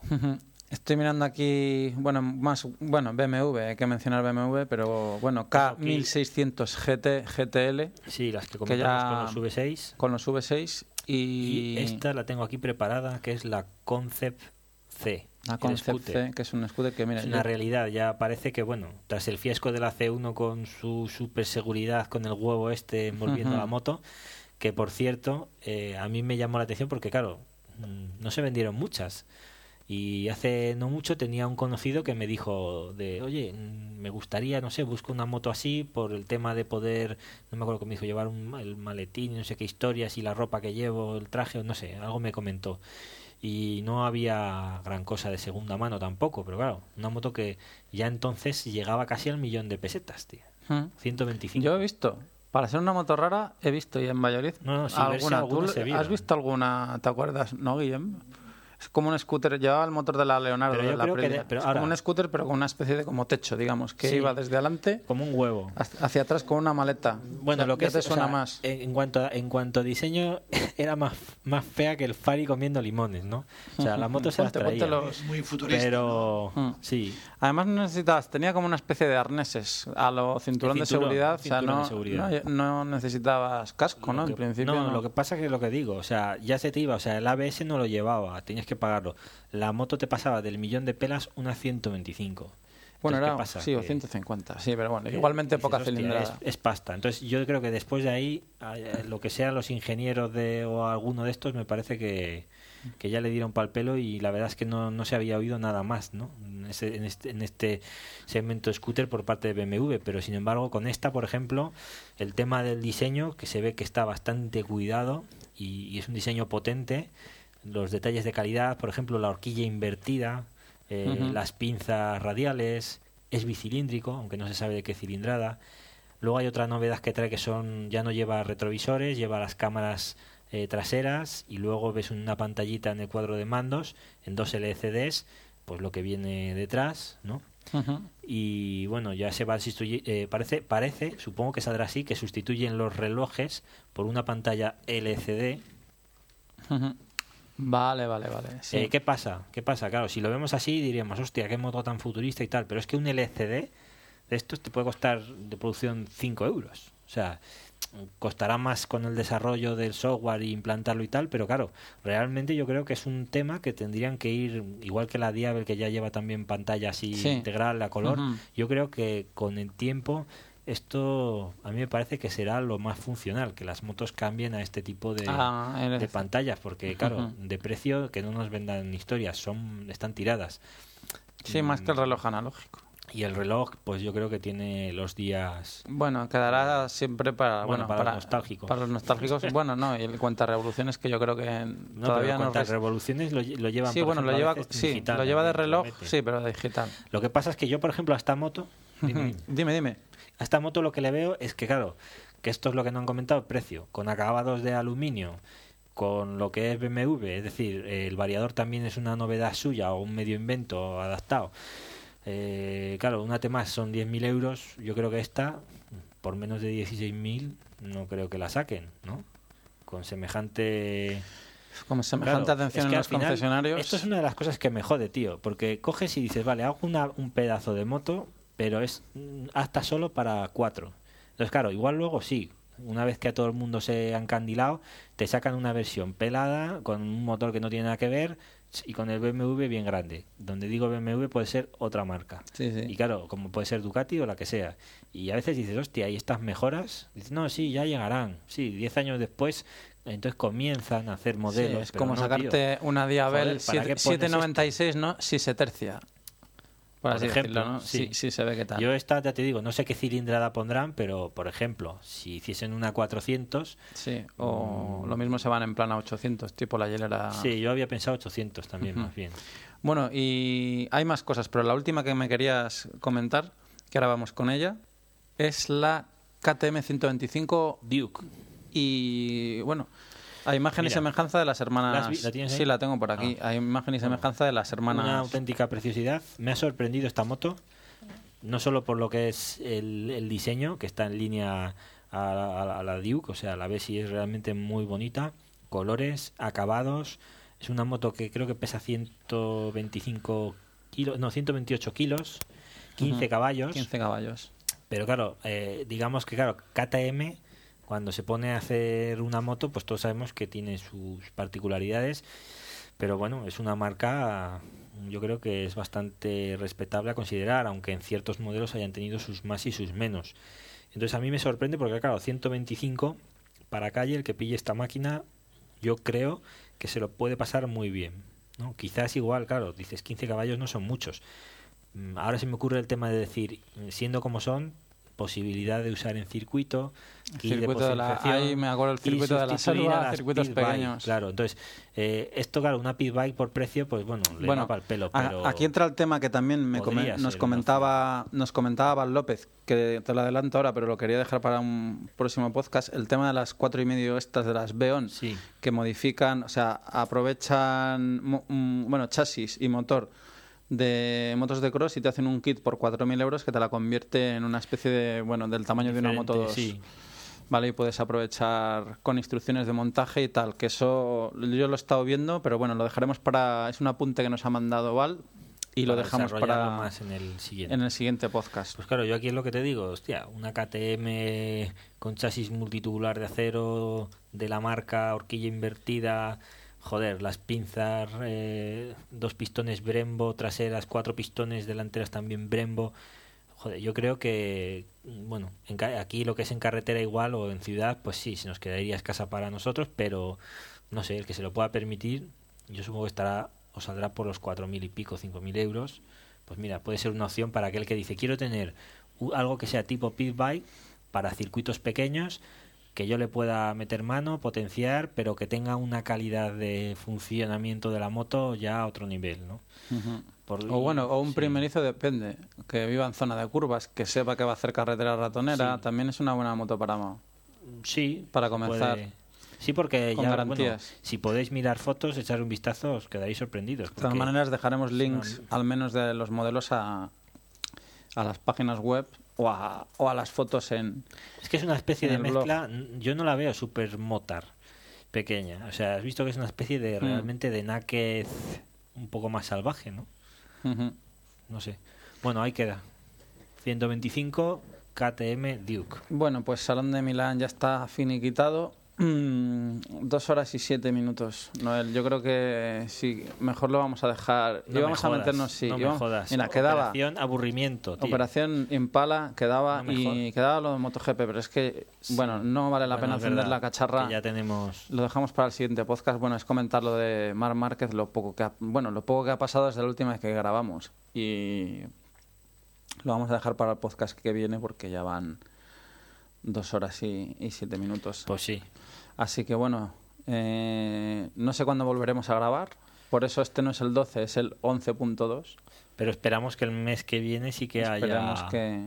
Sí que haya alguno, ¿no? O sea, haya sí alguno. que haya otro. Sí, hombre, sí que habrá porque Navidad y tal, aunque sea hacia, hacia finales, es decir, si a principios de mes no veis nada, tranquilos que seguramente hacia finales sí que sí que habrá, ¿no? Un, un podcast. Esperemos que sí, si el tiempo lo permite. Sí, Y sí. ay, se nos ha olvidado la promo también, pero bueno, ya la promo... Es que este es un punto 2. Claro, este, Este es un punto es 2. un- Entonces la no promo, podcast, la promo, bueno, a- uy, ¿qué ha sonado por ahí? Esto es Dios, que ya nos dice que... Es un móvil, ¿no? Que- ¿Es tu móvil que sonó? Ah, el ordenador. Sí. Pues nada, la promo la meteremos el, el próximo podcast. Será una promo tecnológica. Adelanto algo a un foro de, de ordenadores Apple, a, a. Macquarium. Entonces, bueno, pues nada, despedimos a Guillem. Guillem, espero que cuando grabemos tengas al menos ya... Ya bueno, tengas La no. Bonneville- La Bonneville en la puerta de casa. La sí. Bonneville en la puerta de casa, ahí habrá podcast y fotos. Que, que no sabéis las ganas que, que tiene uno cuando se mete en este berenjenal, porque lo hacen, lo complican, ¿eh? Pues es un mundo que dudo mucho de, conociéndote como te conozco, dudo mucho que salgas de este del mundo de las motos, porque Sí. además es Guillermo es un tío que le gusta naturaleza, montaña y carretera Sí, ratonera, lo- escaparse. sí, es lo que nos da, ¿verdad? Como la, la última ruta, estar... Es que estás por la mañana, estás ahí abajo en la, en la playa y luego estás arriba en una montaña, perdido en por ahí en cualquier punto ¿no? de la geografía. Así que bueno, os emplazamos, os emplazamos al siguiente podcast. Repetimos los correos por si nos queréis hacer llegar alguna cosa, algún comentario. embraguenseco.gmail.com Y info arroba embraguenseco.com. Yo creo que ya no se Nos nos, olvida nadie. Pues No. ya nos despedimos. Cuidado por la carretera. Gracias a todos por seguirnos. Y Nos vemos. nos vemos en el siguiente. Adiós. Adiós.